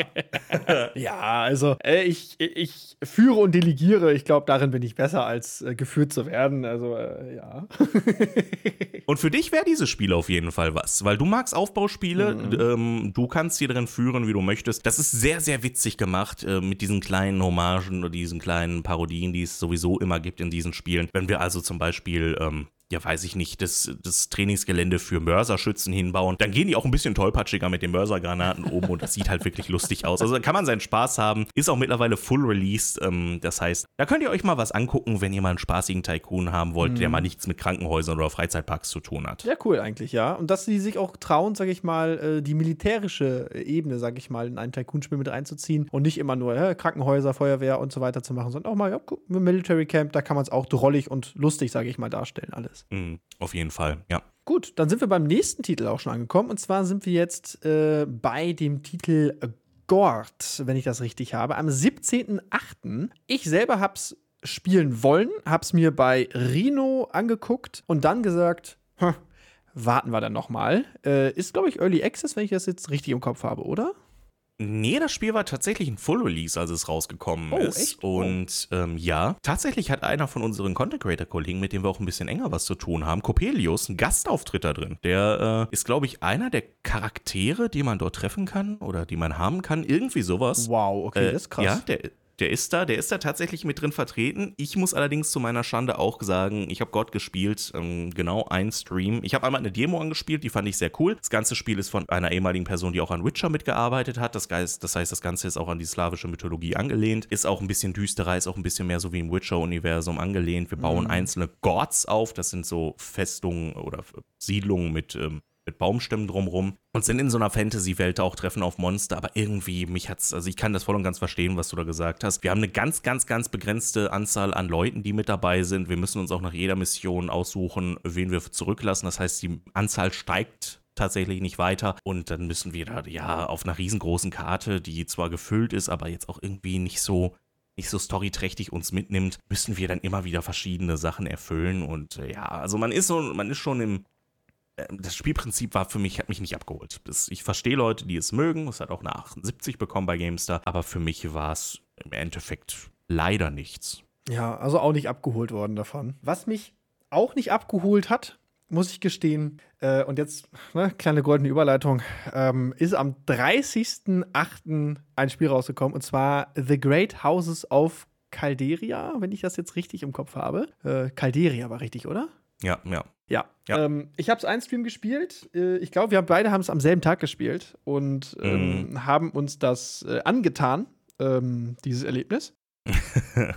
Und ich war ehrlich Ja. gesagt, ich hatte das schon vor einem Jahr oder anderthalb Jahren das erste Mal auf dem Schirm und hatte so gelesen, ja, Gemisch aus Crusader Kings und äh, ja, so ein Dynastiespiel und so weiter und dann auf einer Karte mit Häusern. Hatte so, ey, das ist eine gute Idee, das hört sich richtig toll an. Ey, da kann richtig was Tolles raus werden. Auch so die Aufmachung des Spiels sah, sah erstmal gut aus. Ich bin mit echt einer gewissen, sag ich mal, Vorfreude da rangegangen und dachte, ey, cool, endlich kann ich das mal antesten. Und so nach einer Stunde dachte ich, hey, cool, ich hätte es auch einfach nicht antesten können. So, das hätte ich. Nö. das war jetzt. Ja, ein, die Zeit kriege ich nicht wieder. So. Ich kann mich noch daran erinnern, dass du, glaube ich, äh, da einen der kürzesten Streams des Jahres gemacht hast. Ja, ich glaube, nach sein. zwei Stunden bist du schon wieder offline gewesen und äh, hast die Leute dann zu mir rübergeschickt. ähm, ich kann es aber nachvollziehen. Also das Spiel war wirklich, es war keine Offenbarung. Sagen wir es einfach mal so. Nee, nicht wirklich. Das ist ja Crusader Kings in der Renaissance-Zeit, Mhm. aber alles in so einem Fan Fant- Fantasy-Setting auf Calderia, das übrigens nichts mit Mount and Blade zu tun hat, weil da heißt ja auch der Kontinent, glaube ich, Calderia. ja, genau, ja. Das hat nichts miteinander zu tun, habe ich auch am Anfang ein bisschen verwechselt. Aber es, es, es boah, es ist wirklich, ähm, Nee, es war, es war kein schönes Spiel. Es ist im Early Access. Es hat tatsächlich gute Bewertungen sogar auf Steam. Ähm, aber wenn ihr eine Alternative zu Crusader Kings 3 sucht, ich weiß nicht, ob das was für euch ist hinterher. Ähm, vielleicht kannst du ja mal festmachen, welche Punkte dir so am wenigsten zugesagt haben davon. Also hinsichtlich der zwei Stunden, glaube ich, die ich, ich, knapp gespielt habe, äh, ich habe da mehrere Startpunkte auch ausprobiert, äh, wie sich die halt unterschiedlich spielen. Ähm, ich selber hatte das Gefühl, dass es doch eher eintönig ist, dass mir die Flexibilität gefehlt hat. Es hat immer dieselbe Karte, sind immer dieselben äh, ja, Häuser, selben Ressourcen. Also ein großer Wiederspielwert fand ich jetzt nicht. Und ich fand die, ja, ich fand es ein bisschen, wie nennt man das, clunky? ich fand es ein bisschen äh, stumpf alles. Also ich, es hat mich nicht mitgerissen mm, in keinster mm. Weise. Also bei Crusader Kings 3 haben wir die eigene Geschichte, das eigene Leben, was wir unseren Charakters quasi leben, Entscheidungen, die wir treffen müssen und so weiter. Da spielen wir quasi als Oberhaupt eines Hauses, kontrollieren wir alle Charaktere und schicken die halt dann irgendwo hin. Aber es entsteht auch keine Intrigen innerhalb des eigenen Hauses, weil man ja auch nicht das Interesse hat, mm. dass jetzt Bruder X Bruder Y meuchelt, weil er an den Thron möchte oder so. Also auch da, sage ich mal, ist das Spiel auf einer gewissen Ebene einfach zu, ja, zu stumpf. Kann ich nachvollziehen. Dass wir auch sagen, nach so kurzer Spielzeit ist es nichts für uns. Ja, das äh, schaffen wenige Spiele. Was eher was für mich war, das habe ich vorhin vergessen zu sagen, Xenonaut 2 war übrigens mein Top-4-Spiel im Jahr 2023, hm. also auch absolute Empfehlung. Warum komme ich da drauf? Weil das nächste Spiel, über das wir sprechen, ist meine Top 3 uh. des Jahres 2023. Und zwar High Rise City. Oh, fand ich dieses Spiel cool. Von drei Entwicklern, zwei Teilzeit, einer hauptberuflich, ist dieser wunderbare Perl, über die ich auch in der letzten Folge äh, lobend gesprochen habe, rausgekommen. Sieht aus wie City Skylines, wenn ihr es anguckt, aber ist in Wahrheit ein Anno. Du hast es gespielt, das habe ich gesehen auf Twitch. Hm. Was sagst du? Ich sage äh, Top 5 in meiner Liste. Ah. Ähm, eindeutig eines der vielversprechendsten Aufbaustrategiespiele, die man dieses Jahr gesehen hat. Ich hätte es auf der Gamescom anspielen können, habe den Termin aber nicht einhalten können aus zeitlichen Gründen. Ich trauere dem etwas nach, damit ich da schon ein paar Tage früher hätte reinschauen können, das Spiel. Aber man muss sagen, wenn ihr Anno-Fans seid, wenn ihr Aufbaustrategie möchtet, wenn ihr Warenketten haben möchtet und Städte hochziehen möchtet im modernen Stil, High-Rise City ist eine absolute Wucht. Es ist wirklich ein schönes Spiel und äh, ganz große Empfehlung von mir. Man hat sehr viel Spaß damit. Es sieht auch einfach so schön aus und es spielt sich so locker flockig von der Hand runter und das ist ja. einfach so super. Es gibt auch Minigames, mit denen man die LKWs selber fahren kann die von A nach B müssen. Und da bekommt man Belohnung für. Es ist so schön. Ich, ohne Mist, ähm, dieses Spiel, schon mal so ein Vorausgriff, zeigt, wie man mit minimalen Einsatz man trotzdem eine schöne Stadt hinbekommt, die nicht perfekt ist, im Gegensatz zu einem City Skyline 2. Habe ich nicht, natürlich noch nicht gesagt. Wir sind ja noch nicht im Oktober, ne? Also von dem her. Aber High Rise City, schaut euch das richtig gerne mal an. Aus dem Early Access heraus, lobenswerter Early Access gewesen, dauerhaft weiterentwickelt. Äh, war damals, ich kann mich noch an eine ganz frühe Version erinnern, war es noch gar nicht so gut, aber mittlerweile einfach perfekt. Für 27,99 bekommt ihr es bei Steam. Und ihr könnt sogar eine Demo runterladen, mit dem ihr eine halbe Stunde ohne irgendeine Einschränkung selber spielen könnt. Außer die halbe Stunde, die ist halt die Einschränkung mit dabei. Genau, ja. Also meiner Ansicht nach wirklich eine ganz große Empfehlung. Schönes Spiel, deswegen auch verdienter äh, Topplatz. Auf jeden ja. Fall. Nächste Empfehlung, äh, die ich geben kann, ist äh, Dune Spice Wars, das auch mittlerweile released wurde in diesem Jahr, mhm. äh, das von den Northgard-Entwicklern ist und auch von den War Tales-Entwicklern übrigens, Giro Games. Ähm, auf GameStar zwar nur eine 70 bekommen hat, aber ich persönlich finde es echt cool, weil das hier ist, wenn ihr drei Freunde habt, die ihr mal im Multiplayer herausfordern wollt, dann ist das hier euer Spiel, falls ihr keinen Bock auf Northgard habt. Und ihr müsst auch vor allem unten in den Kommentaren mal die liebe Strategie-Ecke Max dazu, davon überzeugen, dass er mit mir gemeinsam hier Multiplayer macht mit noch zwei anderen, weil ich will ihm mal, den Hosenboden aufreißen in Dune Spice Wars. Nachdem ich dir gestern den Hosenboden aber in Dune Imperium, äh, dem Brettspiel, äh, aufgerissen ja. habe, ne? Ja, ja, ja. Darüber reden wir nicht. Wir reden lieber über Dune Spice Wars. Genau. Was hast du denn von dem Spiel mitbekommen? Äh, ich habe gesehen, dass sehr viel Multiplayer gespielt wurde. Auch über Gaius habe ich sehr gesehen. Bei dir habe ich es gesehen. Äh, dann habe ich auch gesehen, dass, glaube ich, die Pizmeet gespielt haben. Ich glaube, Nils war mit dabei. WB hat es gespielt. Steinwall hat es, glaube ich, auch gespielt. Also eigentlich alle die, wo die mir sagt, das hätte eigentlich schreien müssen. Ecke. Ecke, spiel dieses Spiel, Ecke.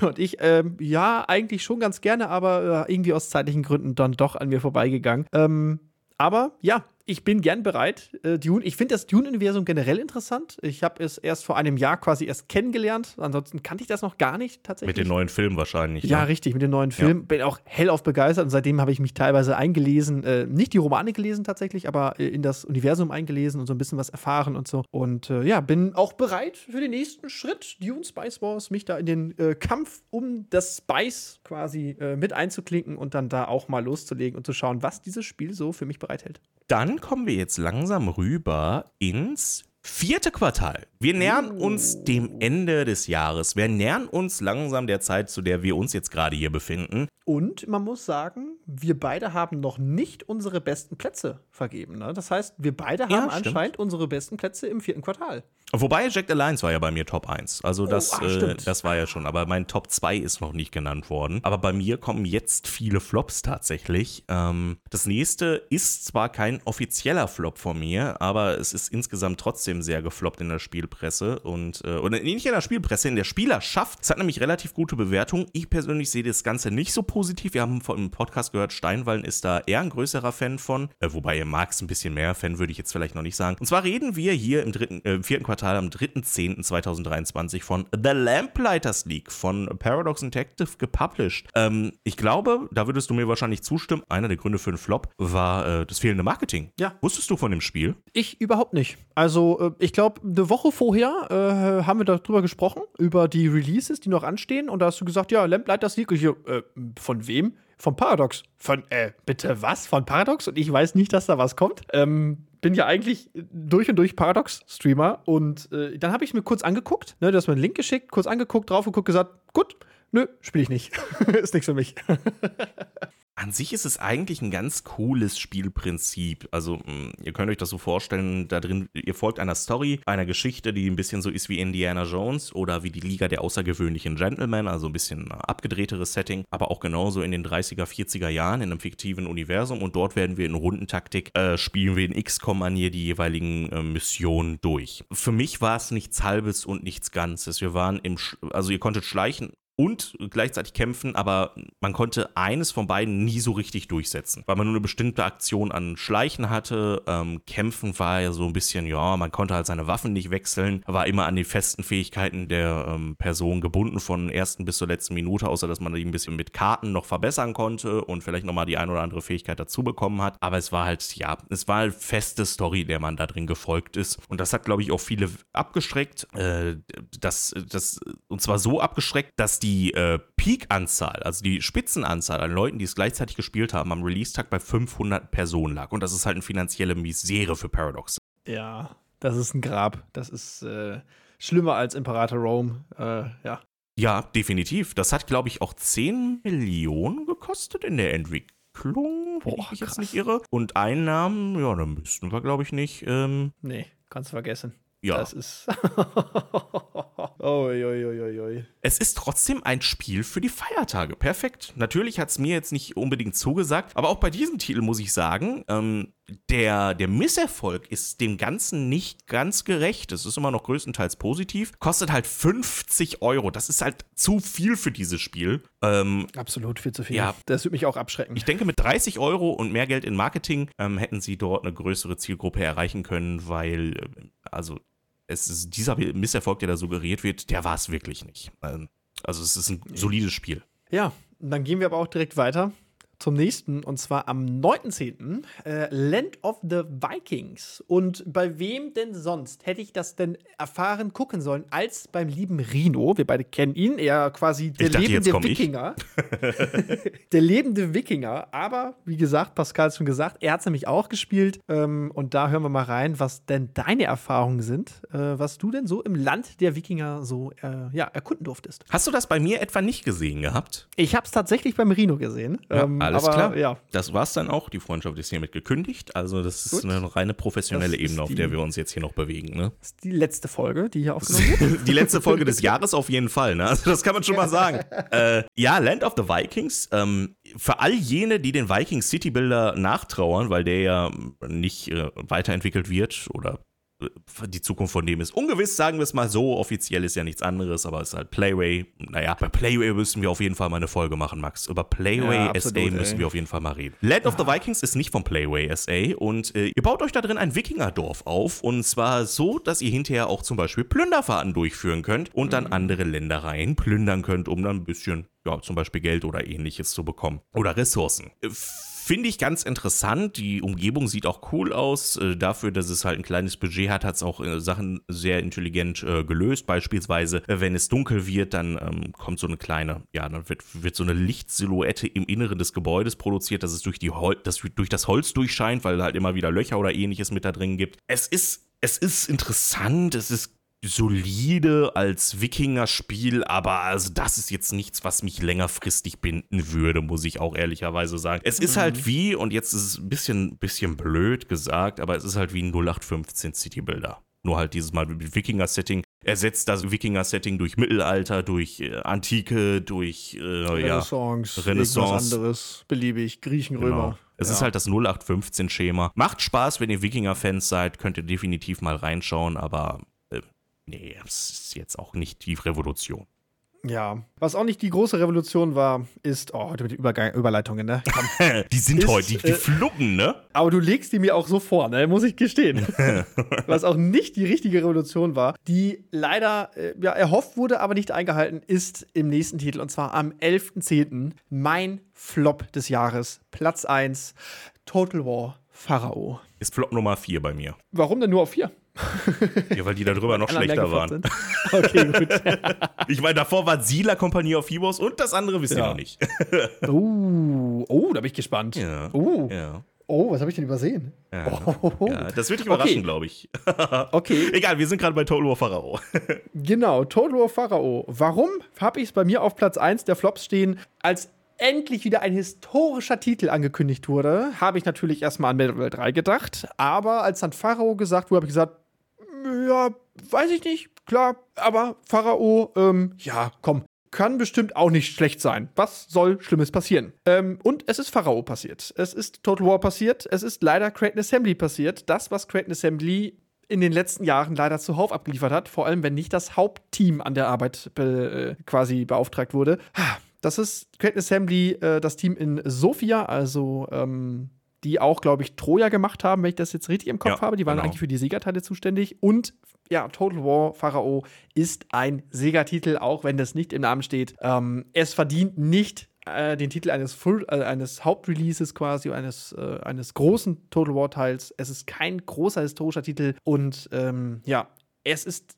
Ich glaube, das Spiel selber weiß nicht ganz genau, was es sein möchte. Und ähm, ja, es verwirrt mich und ich bin sehr, sehr enttäuscht muss ich gestehen. Sehr enttäuscht. Es ist so ein enormer Flop, dass Creative Assembly vor ein paar Tagen angekündigt hat, nachträglich den Preis auf 40 Euro zu senken von 60 Euro. Und wenn ja. ihr 60 Euro ausgegeben habt, könnt ihr die 20 Euro euch bei Steam oder bei einem seriösen Keyseller zurückholen. So ein Flop ist dieses Spiel hier. Ne? Also das, Richtig krass. Das ist schon das enorm. Ist, äh, einmalig bisher bei Creative Assembly. Die Peak-Spieler wir haben ja in der eigenen, wir haben ja in der Total War Folge schon intensiv darüber geredet. Ich möchte es trotzdem nochmal, äh, hört euch die auf jeden Fall an, ne? ich möchte es trotzdem ja. jetzt nochmal an der Stelle hervorheben. Total War Pharao hatte in der Spitze weniger Spieler als Medieval 2 oder ein Empire heutzutage oder ein Rome 2. Das muss man sich mal auf der Zunge zergehen lassen, als die Spiele, die es heutzutage noch einfängt. Und ein, also für mich war das Setting halt einfach komplett falsch gewählt. Das hier sollte halt ein Saga-Titel werden, den man dann hinterher mit Troy, äh, Pharao und noch irgendeinen dritten, dritten Titel dann wahrscheinlich zu einer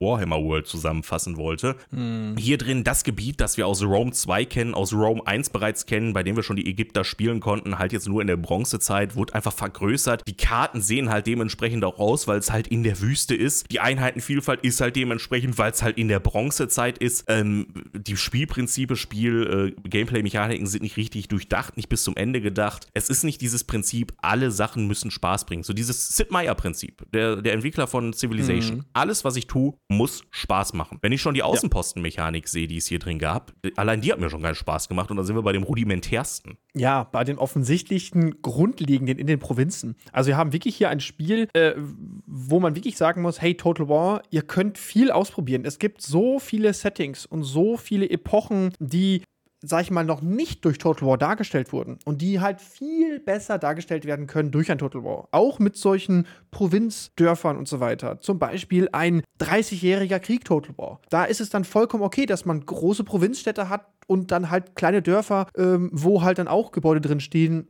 wie es halt bei Empire mal war. Äh, und wo es dann auch Sinn macht, dass man dann diese kleinen Gebäude auch plündern kann. Ne? 30-jähriger Krieg, äh, große Zerstörung und so weiter. Da ist so eine Mechanik auch irgendwie sinnvoll und weil es auch ein urbanes Gebiet ist. Aber ey, wir sprechen hier von dem alten Ägypten.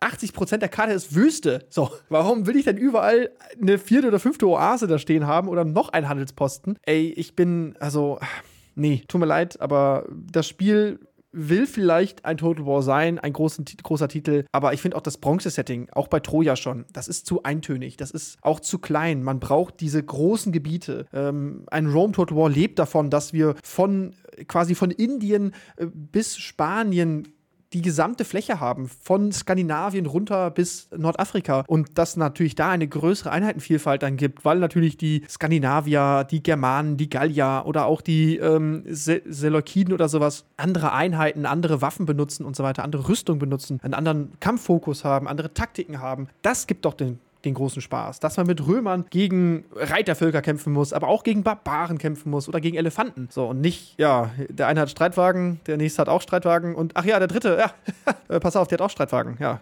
super, klasse. Das war's dann.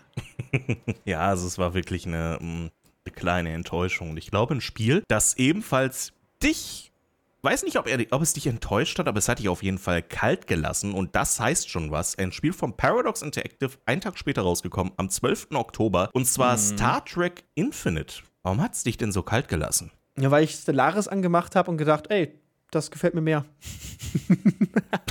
Gut, das ist eine relativ einfache Erklärung. Äh, aber warum, wa warum denn Stellaris so unbedingt? Kannst du vielleicht mal was dazu sagen? Hm, tatsächlich ist es so, dass äh, ich kein äh, Trekkie bin. Ähm, ich bin ein, sag ich mal, Kind der Star Wars-Welt und Stargate, Star Trek und so weiter haben mich nie so wirklich tangiert. Stand über dem Haupt, ich weiß, die Universen sind auch cool und ähm, ich möchte auch niemanden von den Trekkies dazu nahe treten. Ähm, äh, das ist wie gesagt, für euch dann Kindheit, für mich war halt Star Wars Kindheit. Deswegen hat mich auch das Szenario nicht ergriffen. Und als ich dann gesehen habe, ja, ist vom Stil her des Spiels her doch schon sehr ähnlich äh, wie, sag ich mal, Stellaris auf dem Basis, auf der Basis des äh, der Nexus DLC, äh, wenn ich das richtig im Kopf habe, äh, habe ich gedacht, Stellaris liebe ich. Finde ich unendlich schön, das Spiel. Ist einer meiner absoluten Lieblingsspiele von Paradox. Äh, mausert sich immer mehr zum, zum Lieblingsspiel eigentlich. Seitdem Crusader Kings 3, naja, anderes Thema. Aber ja, Stellaris ist einfach, einfach pure Liebe für mich. Und äh, ja, dann ein Star Trek zu sehen, was halt das nicht erreicht, was Stellaris erreicht. Und ein Szenario, was mich nicht so ergreift, äh, habe ich gesagt, nee, ja, nee, das, äh, das könnte ich, glaube ich, nicht gut darstellen. Das wird mir nicht keinen Spaß machen, wenn ich im Hinterkopf ganz halt weiß, du könntest jetzt rein theoretisch auch einfach Stellaris spielen.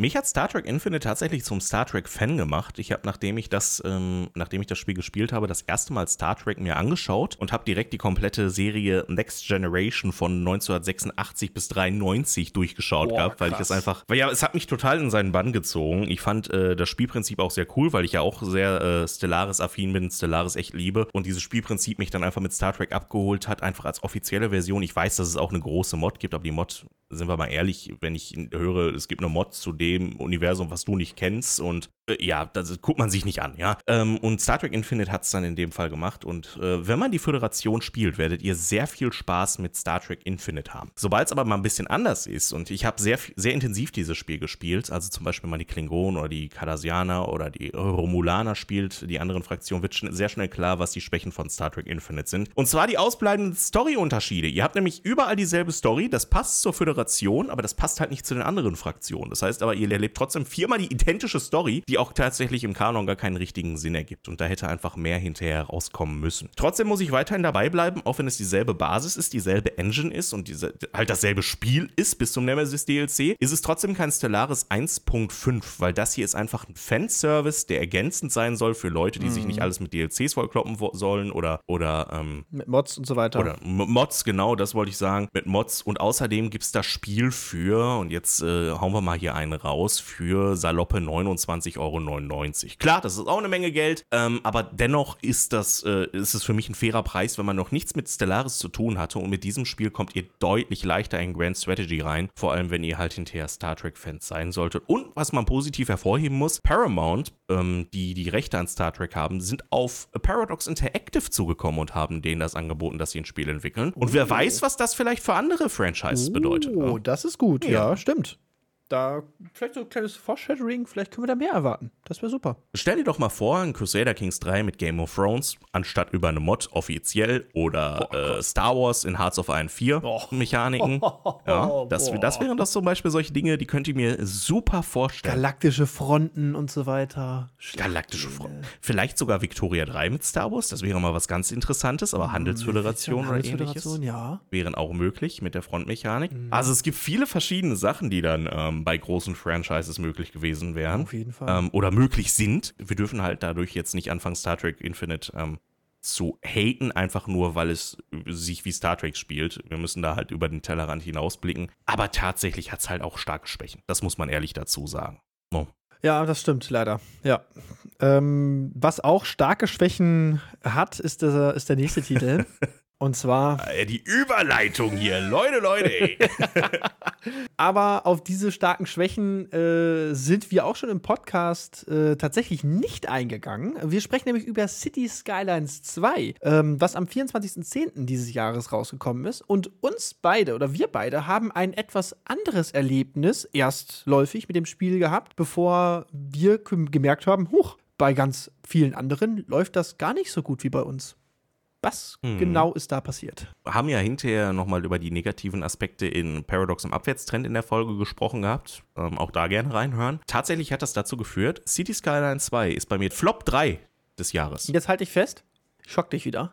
Ja? City Skylines 2 ist mein äh, Top 1 des Jahres. Was? Bei mir ein Flop, bei dir ein Top? Um Gottes Willen. Bei dir habe ich hab auch mein Age of Wonders als Flop gehabt, was du quasi auch, glaube ich, als Top 6 hätten könnte, haben, haben hättest, könntest. Ja, ne? tatsächlich. Ja. Äh, also der Großteil, warum es ein Flop ist bei mir, ähm, ihr müsst euch vorstellen, eine, eine, kurze, eine kurze Rechtfertigung, nee, keine Rechtfertigung, aber eine kurze Erklärung. Wenn wir als Content Creator eine Version bekommen, eine Preview-Version, dann sind wir isoliert. Max und ich reden dann halt darüber, aber wir haben sonst keinerlei Eindrücke von anderen, außer vielleicht andere Content Creator-Kollegen, die wir fragen. Das heißt, wir mhm. haben einen ganz, ganz, ganz, ganz eingeschränkten Blick auf die Spiele in dem Fall. Das ist auch der Grund, warum solche größeren Spiele von der GameStar von mehreren Personen getestet werden müssen. Und äh, wir konnten dann halt nur einen bestimmten Aspekt sehen, soweit wie wir gespielt haben, die Dinge, die wir probiert haben. Und die waren halt einfach teilweise bis nach dem Release auch gar nicht durch uns komplett einsehbar, weil wir gar nicht so viele Szenarien reproduzieren konnten. Nach Release haben sich die Probleme immer mehr hervorgetan, was es für große Dinge gibt und äh, was dann bei mir hinzugekommen ist, mit jedem Patch wurde die Performance schlechter bei mir, bis hin zu Grafikfehlern, die teilweise die Grafik äh, unkenntlich gemacht haben, bis hin zu Game-Breaking Bugs, bei denen mein Staudamm auf der falschen Seite das Wasser gestaut hat und meine Stadt geflutet hat. Ja. Und äh,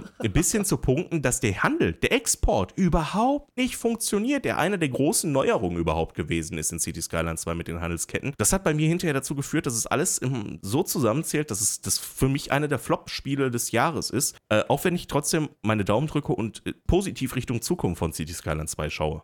Jetzt glaube ich, muss ich mich eher rechtfertigen, warum ich das als Top 1 habe bei mir. Weil die ganze Kritik, die der liebe Pascal gerade aufgezählt hatte, ist genau das, was dieses Spiel aktuell so Probleme so bereitet und so, so, so schwierig macht. Ähm, aber warum habe ich es denn trotzdem als mein Top 1? Einerseits, weil es natürlich sehr gehypt wurde, das Spiel. Ähm, aber an einem Hype darf man natürlich keine Wertung festmachen. Ein Hype ist natürlich immer eine Momentaufnahme und wir haben viele Spiele, die einen großen Hype erzeugen und dann halt häufig diesen Hype nicht gerecht werden können. Ähm, dennoch ist für mich City Skylines 2 ein Spiel für die Zukunft. Und ich glaube, wenn ich in fünf Jahren auf das Jahr 2023 zurückblicken werde, dann werde ich wahrscheinlich nicht unbedingt ein Hyrule City mehr im Kopf haben. Ich werde wahrscheinlich auch nicht mehr unbedingt ein Jacket Aliens 3 im Kopf haben. Ähm, oder ein, sag ich mal, andere Spiele, sag ich mal, die ganz gut performt haben. Ich werde aber auf jeden Fall ein City Skylines 2 im Kopf haben. Da, da bin ich mir fest, da, das, das glaube ich, da lege ich meine Hand immer noch ins Feuer. Ich gucke immer noch so ein bisschen durch die rosarote Brille. Ich bin immer noch ein bisschen verknallt in das Game. Deswegen äh, es mir nach, wenn ihr das nicht nachvollziehen könnt, warum ich dem Spiel so viele Lorbeeren vorschieße. Aber äh, City Skylines 2 oder generell die City Skylines-Reihe äh, mit dem ersten Titel ist in meinen Augen das Beste, was dem Aufbaustrategie oder was ich im Aufbaustrategie aktuell finde. Ähm, klar, es gibt große Titel wie ein Anno zum Beispiel, was wir in der letzten Folge auch besprochen haben. Ich bin ein gewaltiger Anno-Fan. Aber dennoch ist die Komplexität, die Größe, auch die Möglichkeiten, ähm, auch die Interaktion mit dem Spiel selber, ist für mich Cities Skylines 2 auch was als neues Next-Gen-Spiel bezeichnet ist, ähm, bin ich da hellauf begeistert und glaube, dass dieses Spiel das ganze Jahrzehnt noch prägen werden kann. Also ähm, ich bin immer noch der Überzeugung, dass dieses Spiel sehr, sehr gut ist. Und deswegen gebe ich es mein Top 1 mit der leisen Hoffnung. Bitte, Colossal Order, bitte fixt eure Probleme. Und bitte, bitte packt endlich den verdammten Editor, Map-Editor rein und öffnet die Mods. Ich will endlich Modding in diesem Spiel haben. Meine Güte. Aber gut, ansonsten, äh, ja, schönes Spiel. Ich glaube, der Punkt, warum du an die anderen Spiele nicht mehr äh, denken wirst hinterher, ist eher, dass du ein Banause bist. Ich glaube, das ist der einzig wahre Grund. Das, das kann nur der einzig wahre Grund sein, wenn ich das hier schon höre. Ja, also das, das tut, äh, boah Gott. Okay, bevor wir hier winter, hinterher wirklich äh, noch an den Pranger gestellt werden, stellen wir lieber selber Leute an den Pranger und zwar mit dem nächsten Release, den wir haben, nämlich in dem Fall Stronghold Definitive Edition am 7. November 2023. Das Spiel haben wir auch beide gespielt gehabt. Ich habe sehr viel Erfahrung mit Stronghold, ähm, auch mit den, mit den damaligen Versionen und mit der HD-Version. Wie sieht's denn äh, bei dir aus? Hast du vorher schon Stronghold gespielt oder war Definitive Edition das erste, was du hattest? Mm, von der Stronghold-Reihe kannte ich vorher äh, die Crusader-Spiele. Crusader 2. Und das ist ähm, dieselbe Engine gewesen, ja. Ja, genau. Äh, daher war mir die Engine bekannt. Und, äh, aber ich habe tatsächlich Stronghold äh, nicht gespielt gehabt. Also ich kannte die Kampagne nicht. Äh, ich kannte natürlich auch das Schwein, die Ratte, äh, Wolf ne, und so weiter. Die waren alle da. So, also das war präsent. Auch die ikonischen Sprüche. Äh, Sire, wir brauchen mehr Stein oder so. wir brauchen mehr Steine. Die Holzvorräte sind zu knapp, Milord. Der Kornspeicher füllt sich. aber ja, für mich ist es tatsächlich Top 4. Auf meinem vierten Platz hat sich Stronghold äh, etabliert. Liegt aber nicht daran, dass es die Definitive Edition ist, sondern tatsächlich mein eigenes persönliches Spielerlebnis, ähm, weil ich halt die Kampagne das erste Mal gespielt habe und weil meiner Ansicht nach das Spiel einfach ein gutes Spiel ist. Ich glaube, du kannst besser bewerten, ob die Definitive Edition jetzt einen, einen ja, Nährwert hat zu dem alten Titel. Ähm, das ist so die Sache. Die Definitive Edition ist ein komplettes Remake. Ähm oder ein Remaster. Ich glaube, das ist ein Remaster sogar von damals, nur in Anführungsstrichen. Das heißt, das Spielerlebnis von damals ist einfach mit dabei und die Quality of Life Features sind mit dabei, dass es auf modernen Systemen lauffähig ist, dass mittlerweile auch der Multiplayer geht, das war bei Release leider nicht gegeben. Mhm. Ähm, dass wir äh, Hotkeys jetzt auch haben, die wir dafür benutzen können und wir können dann halt einfach in der Moderne eine der besten Story-Kampagnen in der Echtzeitstrategie erleben in Form von Stronghold. Tatsächlich ist die Definitive Edition daher auch echt das Geld wert, wenn man Stronghold mag, dann äh, wird man damit auch seinen Spaß haben. Es ist eine zusätzliche Kampagne hinzugekommen, die es früher nicht gab. Die kann man ja oder sind zwei Kampagnen, die sich, eine Kampagne, die sich in zwei Wege aufteilt, so ungefähr. Kann man spielen, ist jetzt aber auch, also die ist wirklich, die, die ist nicht das Hauptkaufargument. Das Hauptkaufargument ist, weil ihr das, äh, die Kampagne damals schon gemocht habt und äh, jetzt vielleicht in moderner Auflösung spielen wollt mit leicht verbesserter Grafik und ähm, Multiplayer spielen möchte. Das Spiel gibt es auch für 15 Euro, 14,99 Euro ist auch für mich ein fairer fein. Preis. Ja, definitiv. Ja. Ähm, die Grafik hat sich nicht großartig geändert, da brauch, muss man schon im Detail hinschauen. Äh, dann merkt man aber doch, dass es eine hohe, höher auflösende äh, Qualität und eine höher auflösende Grafik ist. Ist für Fans von damals definitiv auch heute noch ein Kauf wert. Wenn ihr die HD-Edition habt und die läuft bei euch, dann könnt ihr auch sagen, okay, hey, damit kann ich immer noch die Kampagne spielen. Genau, ja. Das hört sich gut an. Mm, was ich auch gut anhörte und was ich auch interessant fand, war äh, Dungeons 4, was auch zwei Tage später rauskam, am 9.11. Ich kannte die Dungeons-Reihe tatsächlich vorher schon, aber ich habe sie nie gespielt. Äh, ich wusste, dass der Humor speziell ist, um das mal so auszudrücken. und dass sehr viele Easter Eggs dort eingebaut werden. Aber ich muss gestehen, ich habe es bisher einmal gespielt, recht kurz reingeschaut. Ähm, es ist auf jeden Fall ein schönes Spiel und lustig auch. Manchmal ein bisschen zu albern für meinen Geschmack. Aber es wird mich ganz sicher nicht lange binden. Aber ich glaube, es hat doch eine recht große Fanbase, wenn ich mich da nicht, nicht täusche. Mich hat es als Fan bekommen. Also diese Albernheit, das ist ja genau mein Markenzeichen quasi. Ich bin ja quasi einer der Flachwitzmeister auf Twitch und äh, ja, das, also das hat mich auch absolut dann mitgenommen. Ich fand diese Anspielung an die moderne Popkultur super. Ich mag diesen, in Anführungsstrichen, auf die Fresse, hau drauf Humor auch sehr gerne. Spieltechnisch holt es jetzt niemanden hinterm Ofen hervor. Es ist dasselbe wie früher auch bei Dungeon Keeper es das schon gegeben hat, dass ja EA dann irgendwann getötet hat, gekillt hat. Äh, und äh, Dungeons ist dann halt übrig geblieben von Calypso, also auch von mhm. deutschen Entwicklern. Deswegen ist das auch Ganze, das Ganze so ein popkulturell das, was in Deutschland bekannt ist. Es ist halt un unterirdisch, es ist ein Dungeonbau mit ein paar Fallen, bisschen Tower-Defense-Elementen, oberirdisch eine Echtzeitstrategie. Das Gameplay ist beliebig und ersetzbar, wenn ihr es spielt, dann wirklich einfach nur, weil ihr leichte Kost haben wollt, weil ihr einen schönen Humor haben wollt oder einen leichten Humor haben wollt in der Story-Kampagne und dann da das Ganze erlebt. Kann man spielen, ist auch was für die Festtage, ist auch was für die Feiertage, ähm, aber erwartet jetzt hier nicht die Revolution der Echtzeitstrategie. Hat auch zu Recht eine 74 bekommen von Dungeons 4. Ich glaube, ich habe dem Ganzen eine 7,6 gegeben, was in einer 76 vergleichbar wäre, weil ich einfach den Humor, weil, weil er mich mehr angesprochen hat. Ja, also solides Spiel. Ähm, stumpf ist Trumpf in dem Fall. Ja, was auch recht stumpf, glaube ich, daherkam, ist das nächste. Und zwar Warhammer Age of Sigma Realms of Ruin. Ähm, zumindest das, was ich so gehört habe. 17.11. kam es raus. Äh, was sind deine Erfahrungen? Ich habe es nämlich zum Beispiel nicht gespielt. Es ist Company of Heroes im Age of Sigma-Universum. Also Squad-Based Tactical Gameplay, wie es so schön heißt, diese Fachbezeichnung davon. Und äh, das Ganze halt im Age of Sigma-Universum. Ja, jetzt sind bei der Sache mehrere Sachen zusammengekommen. Ähm, die Story-Kampagne mag ja vielleicht relativ cool sein, wenn man der folgt. Die Cutscenes sind, sind sehr schön. Fronty Developments hat halt Grafik, äh, die sie sehr gut umsetzen können, haben beispielsweise auch Planet Zoo und Planet Coaster gemacht. Deswegen können sie Grafik sehr gut. Ähm, die Tiere im Planet Zoo top, aber das ist was anderes. Age of Sigma hat mich nicht so abgeholt. Einerseits, weil ich mit dem Universum überhaupt nichts anfangen kann. Das ist ja die Nachfolgewelt von Warhammer Fantasy. Habe ich mich nie mit auseinandergesetzt, kenne mich da überhaupt nicht drin aus. Und ja, es, das Gameplay war jetzt auch das ist das, woran die meisten Spiele im Squad-Based Tactical Gameplay scheitern. Ähm, nach Company of Phoebos und auch teilweise Down of War hat es kein anderer geschafft. Weder The Valiant, weder äh, Ancestors Legacy, weder Age of Sigma, äh, noch sonst irgendein Spiel in diesem Bereich. Äh, Iron Harvest auch nicht. Die können keine spannende Story erzählen, es bleibt immer beim selben. Hier hast du deine Truppen, bau ein paar, nimm dir die Squads und renn nach vorne und nimm Punkt A oder Punkt B ein. Das muss ein mhm. bisschen abwechslungsreicher einfach werden und das war auch das, woran Age of Sigma für mich gekränkt hat. Hat 79 bekommen, ähm, ich hätte dem Ganzen ungefähr so eine 75 gegeben, aber auch da sind wieder Präferenzen Referenzen mit dabei.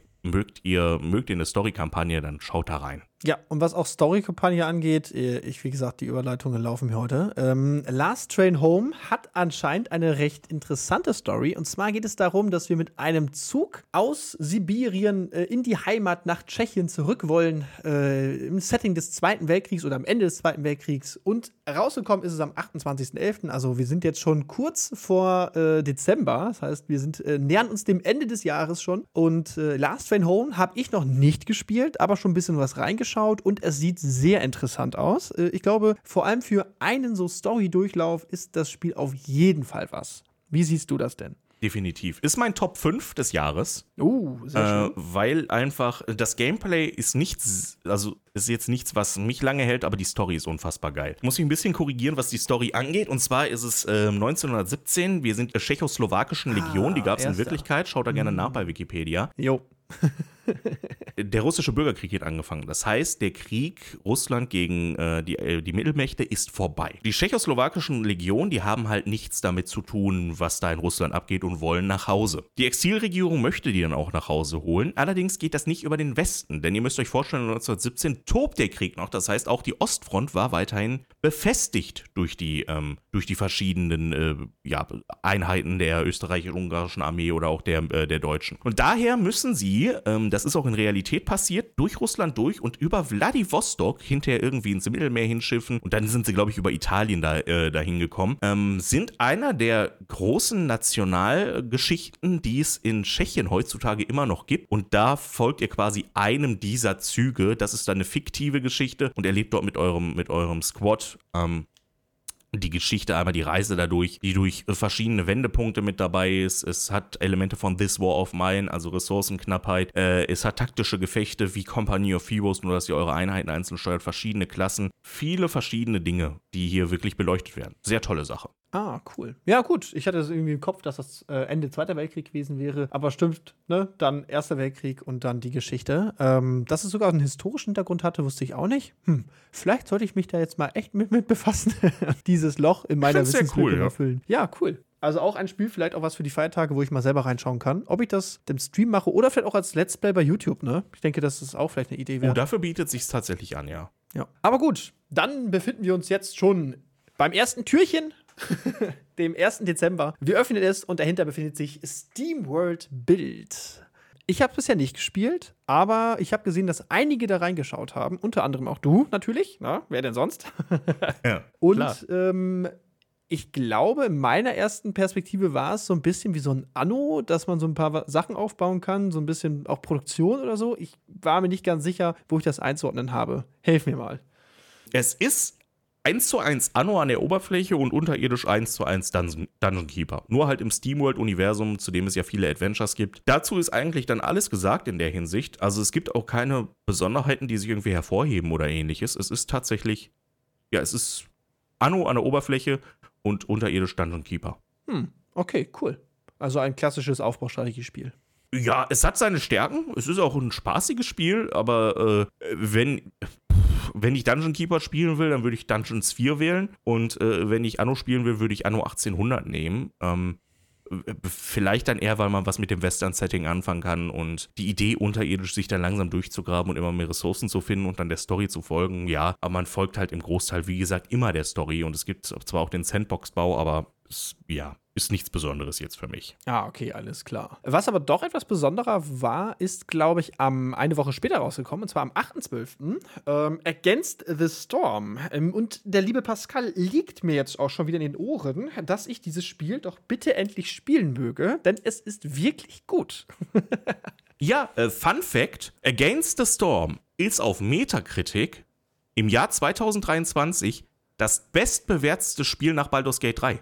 Wow. Ja. Das äh, ist tatsächlich so. Against the Storm kommt direkt nach Baldur's Gate 3 im Spiele-Release-Jahr 2023 auf PC, weil es halt einfach so ein interessantes Konzept ist. Es ist ein Aufbauspiel, Hooded Horse ist der Publisher dahinter, aber es, die Besonderheit ist, dass das ein Roguelite ist. Das heißt, wir fangen immer wieder auf neuen Karten an, eine Stadt zu bauen, fräsen uns durch Lichtungen durch mit verschiedenen Herausforderungen, versuchen dort neue Sachen zu bekommen, Punkte freizuschalten, die wir dann hinterher, wenn wir das Dorf abgeschlossen haben, äh, auf der großen strategischen Karte investieren, um unser Dorf dann zu verbessern und dann die nächste Siedlung zu bauen und immer mehr die Karte, die um uns herum ist, zu besiedeln. Wir können dabei immer wieder auch in die alten Städte zurückspringen und die alten Städte weiterbauen, wenn wir wollen. Aber das Spielprinzip setzt halt wirklich darauf, immer wieder bauen, effizienter bauen und mit den jeweiligen Herausforderungen der verschiedenen Karten auch zurechtkommen, ähm, die immer wieder zufällig prozedural generiert werden. Also äh, sowohl für Leute, die eine Herausforderung suchen, sehr enorm, aber ihr könnt auch auf einen leichteren Schwierigkeitsgrad die Story dahinter erleben, die leider nicht mit einer Cut-Sequenz eingeleitet wird, das wäre noch so das i-Tüpfelchen,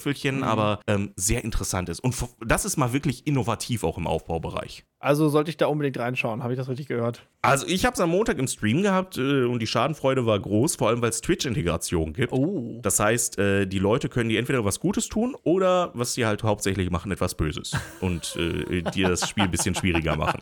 Das mag ich, sehr gut. Vor allem, weil auf der Spielkarte, ähm, du kannst nicht ewig an der Karte bauen. Ihr könnt ewig auf einer Karte bauen, aber das Spielprinzip im Rudimentären ist so, dass nach einer bestimmten Zeit ähm, die Königin unzufrieden wird mit eurem Dorf, weil ihr nicht genug geleistet habt und euch dann quasi entlässt aus diesem Dorf. Dem könnt ihr entgegensteuern, indem ihr die Mission und Aufträge erfüllt oder die Bevölkerungsmoral sehr hoch haltet. Und wenn ihr es einmal geschafft habt, die Moral hochzuhalten bis zu einem bestimmten Punkt, dann ist die Königin zufrieden, dann gehört euch das Dorf für immer und ihr habt die Region quasi erobert. Das müsst ihr nur einmal schaffen und dann könnt ihr die Stadt so lange bauen, wie ihr wollt. Ah, okay, alles klar. Auch cooles Konzept eigentlich, dass man sich so ein bisschen Ja. rumschlört am Anfang. Ja. Ja, ähm, jetzt kommen wir zu einem weiteren Spiel.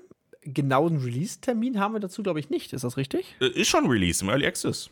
Ach, stimmt. Ja, vollkommen. Es wurde einmal verschoben, aber mittlerweile gibt's das. Okay, ja, und zwar, wir sprechen über Stellaris Nexus aus dem Hause Paradox äh, erneut, aber vom Entwickler äh, Whatboy Games. Ähm, wir beide haben es, oder du hast es schon zweimal gespielt, beides mal im Multiplayer. Es ist ein Multiplayer-Spiel eigentlich, kann man auch im Singleplayer spielen, aber ich glaube, die eigentliche Stärke liegt im Multiplayer. Was ist denn deine Kritik an diesem Spiel, wenn ich das mal so veräußern darf?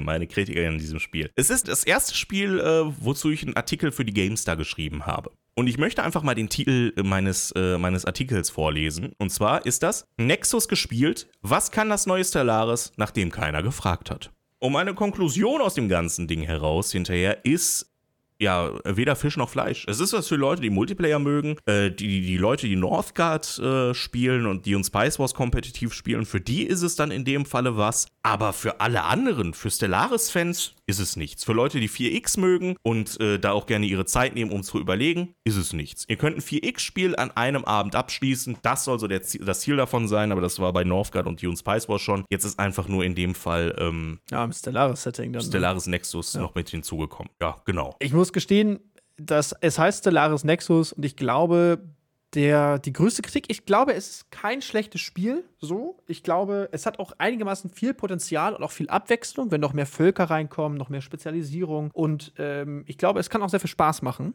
Aber ich denke, dass der Haupt, das Hauptproblem ist der Name. Es steht Stellaris Nexus drauf und es ist nichts von Stellaris da drin. Ähm, mhm. Ich glaube, dass viele, die dieses Spiel kaufen oder kaufen würden, sind durch den Namen auch angezogen. Aber ich muss euch abraten, wenn ihr ein Stellaris-Fan seid, dann hat dieses Spiel nichts mit Stellaris zu tun. Also, es tut mir leid, aber das hätte einen anderen Namen gebraucht, dann wäre meine Kritik äh, zu 90% verflogen. Vor allem, weil es halt auch einfach ein Multiplayer ist äh, und setzt auf Multiplayer. Und ich möchte mal was, was äh, erzählen, was wir intern besprochen hatten. Also Max und ich. Erinnerst du dich noch an das Gespräch, das wir hatten, dass du sagtest, Stellaris Nexus wird irgendwie auch so seine Lücke finden und äh, du glaubst ja, ähm, dass es doch auch dafür eine Spielerschaft geben wird. Kannst du dich noch daran erinnern? Ja. Ja, ja. er nickt, ja. All-Time Peak oh seit Release vor acht oh Tagen. Nein. 266 Leute.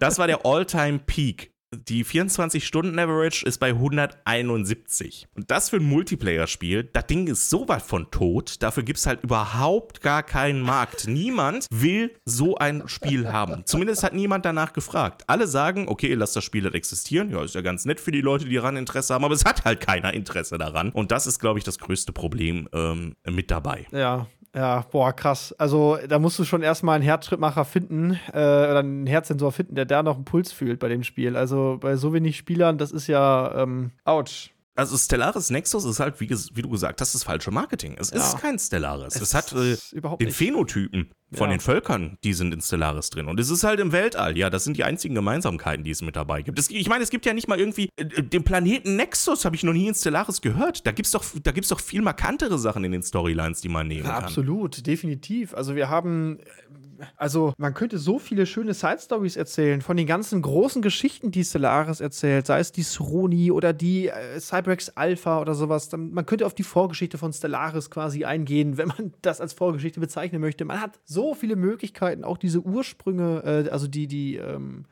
ja, die heißen nicht Ursprünge, die Ursprünge sind die Gründe, äh, sind die, sind die äh, von der eigenen Spezies. Ich meine die Ha, wie heißt Vorfahren, Vorahnen. Vorahnen, genau, Precursor ja. auf Englisch. Ich, mir fällt ja. das Englische ein. Ja.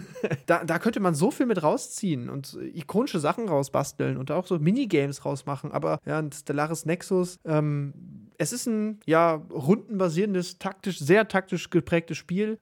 Es hat interessante Völker dabei, interessante Schwerpunkte auch. Es ist komplex, das darf man dem Spiel nicht absprechen. Es hat eine gewisse Komplexität. Es ist meiner Ansicht nach auch taktisch gut umgesetzt, aber wie du gesagt hast, niemand hat danach gefragt. Niemand braucht das. Also, und das Marketing war absolut falsch. Ja. Man hätte so schöne Sachen daraus machen können. Beispielsweise, ähm, wir, alles, was wir da machen, sind gefallene Reiche später im Hauptstellaris, also die Vorgeschichte. Ja. Wir bauen quasi die gefallenen Reiche auf, die in einem unendlichen Krieg um, weiß ich nicht, äh, Planet X äh, sich gegenseitig zerlegen. Ja, ja, Nexus vielleicht was anderes, ja. die sich dann gegenseitig zerlegen und äh, dann haben wir halt in Stellaris hinterher den Bereich, dass wir die wieder, wieder finden. Also man merkt, dass 2023 im äh, Zeichen des, äh, vom Paradox, im Zeichen von der Ausbau der Stellaris-Marke stand und die Stellaris-Marke in dem Fall halt einfach komplett, ja, nie nicht verramscht wurde, aber dass das nicht der richtige Weg gewesen ist oder nicht die richtigen Schritte genommen worden ist. Jetzt Nein, haben wir Star Trek mit der Stellaris-Basis, Stellaris Nexus. Kann man, glaube ich, vergessen. Ein Spiel, das man nicht vergessen kann und damit kommen wir tatsächlich zu unserem, äh, zu dem letzten Punkt des mhm. Jahres, aber auch zu, dem, zu, zu meiner Top 2. Meiner ebenfalls, ähm, auch Top 2. Ja? Ja.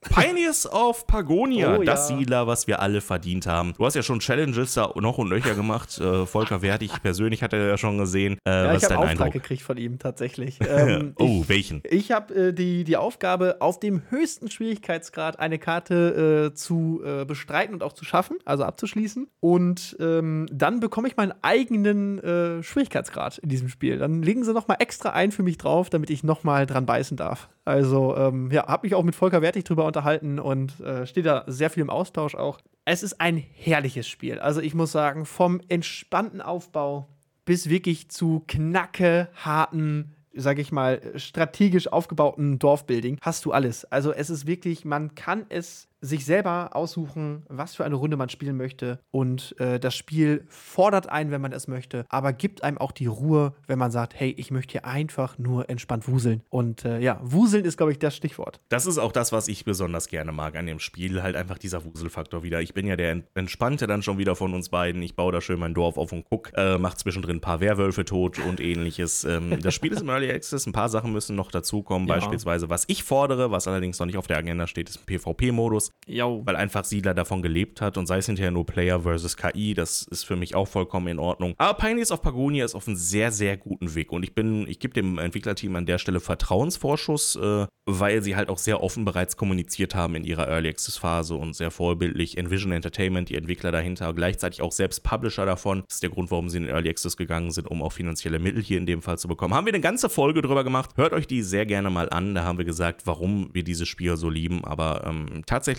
auch, äh, ja, ihr habt es gesehen, Top 2 bei mir. Ja, absolut auch, auch zu Recht. Ebenfalls bei mir die Top 2. Und äh, ja, hätte ich nicht diese rosarote Brille bei City Skylines auf, dann wäre es auch das verdiente Top 1 geworden. Im Endeffekt, sage ich mal, könnt ihr noch und nöcher Content dazu finden, sowohl beim Ranger als auch bei mir zu diesem Spiel. Ich denke, es wird uns eine längere Zeit begleiten. Ne? Der, äh, der Early Access, sag ich mal, die Roadmap, die uns gegeben wurde und die Sachen, die angekündigt wurden, sehen auch vielversprechend aus. Also da dürft ihr auch ab dem Februar dann mit den nächsten Updates, mit den großen, nächsten großen Updates äh, aufwarten. Und äh, ja, es sieht sehr, sehr gut aus und die Entwickler sind auch schwer zufrieden mit dem Early Access Einstieg. Und man muss sagen, es ist ein absolutes Positivbeispiel, was Early Access angeht. Also äh, ihr bekommt meiner Ansicht nach ein fertiges Spiel oder ein fertiges Spielerlebnis, das jetzt immer nur noch weiter erweitert wird und äh, neue Sachen kommen hinzu. Ja, definitiv.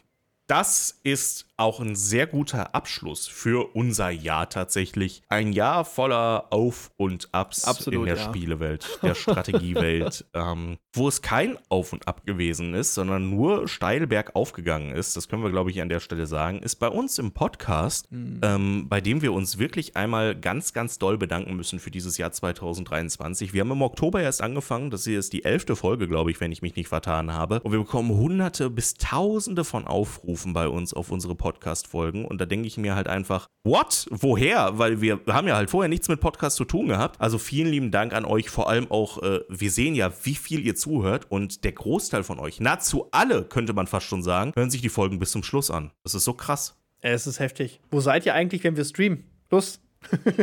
Wo bleibt ihr? Schaut vorbei. Genau, Nein, oder also bei den wirklich. YouTube-Videos. ja, also wirklich, es ist, äh, es ist eine riesige Freude. Ähm, für uns beide ist das ein Herzensprojekt gewesen, dass wir, wir reden da schon viel, viel länger drüber. Ich glaube, auch in unserer Vorstellungsfolge haben wir drüber gesprochen, dass wir schon seit, ja, inzwischen zwei Jahren eigentlich drüber geredet hatten, äh, endlich mal einen Podcast zu machen. Ähm, wie und wann und wie man das umsetzt und mit welchem Konzept und so weiter, das stand immer so ein bisschen mal in der, in der Schwebe. Und dann haben wir einfach uns jetzt dieses Jahr das Herz genommen und gesagt, hey, los, jetzt Jetzt oder nie. Und endlich haben wir den Sprung gewagt. Und ihr belohnt uns mit so äh, coolen Aufrufzahlen, mit so viel Support von euch, auch mit so viel Teilhabe an den, sag ich mal, ja, in den Kommentarbereich, in den Umfragen und so weiter. Sehr, sehr geil von euch. Danke, danke, danke dafür. Und ich wünsche euch allen noch einen guten Rutsch. Wir hören uns im nächsten Jahr dann äh, wieder mitgewohnt hier im Strategie-Podcast. Hochqualitativ. Ja, natürlich. Und wieder mit neuen, Genau.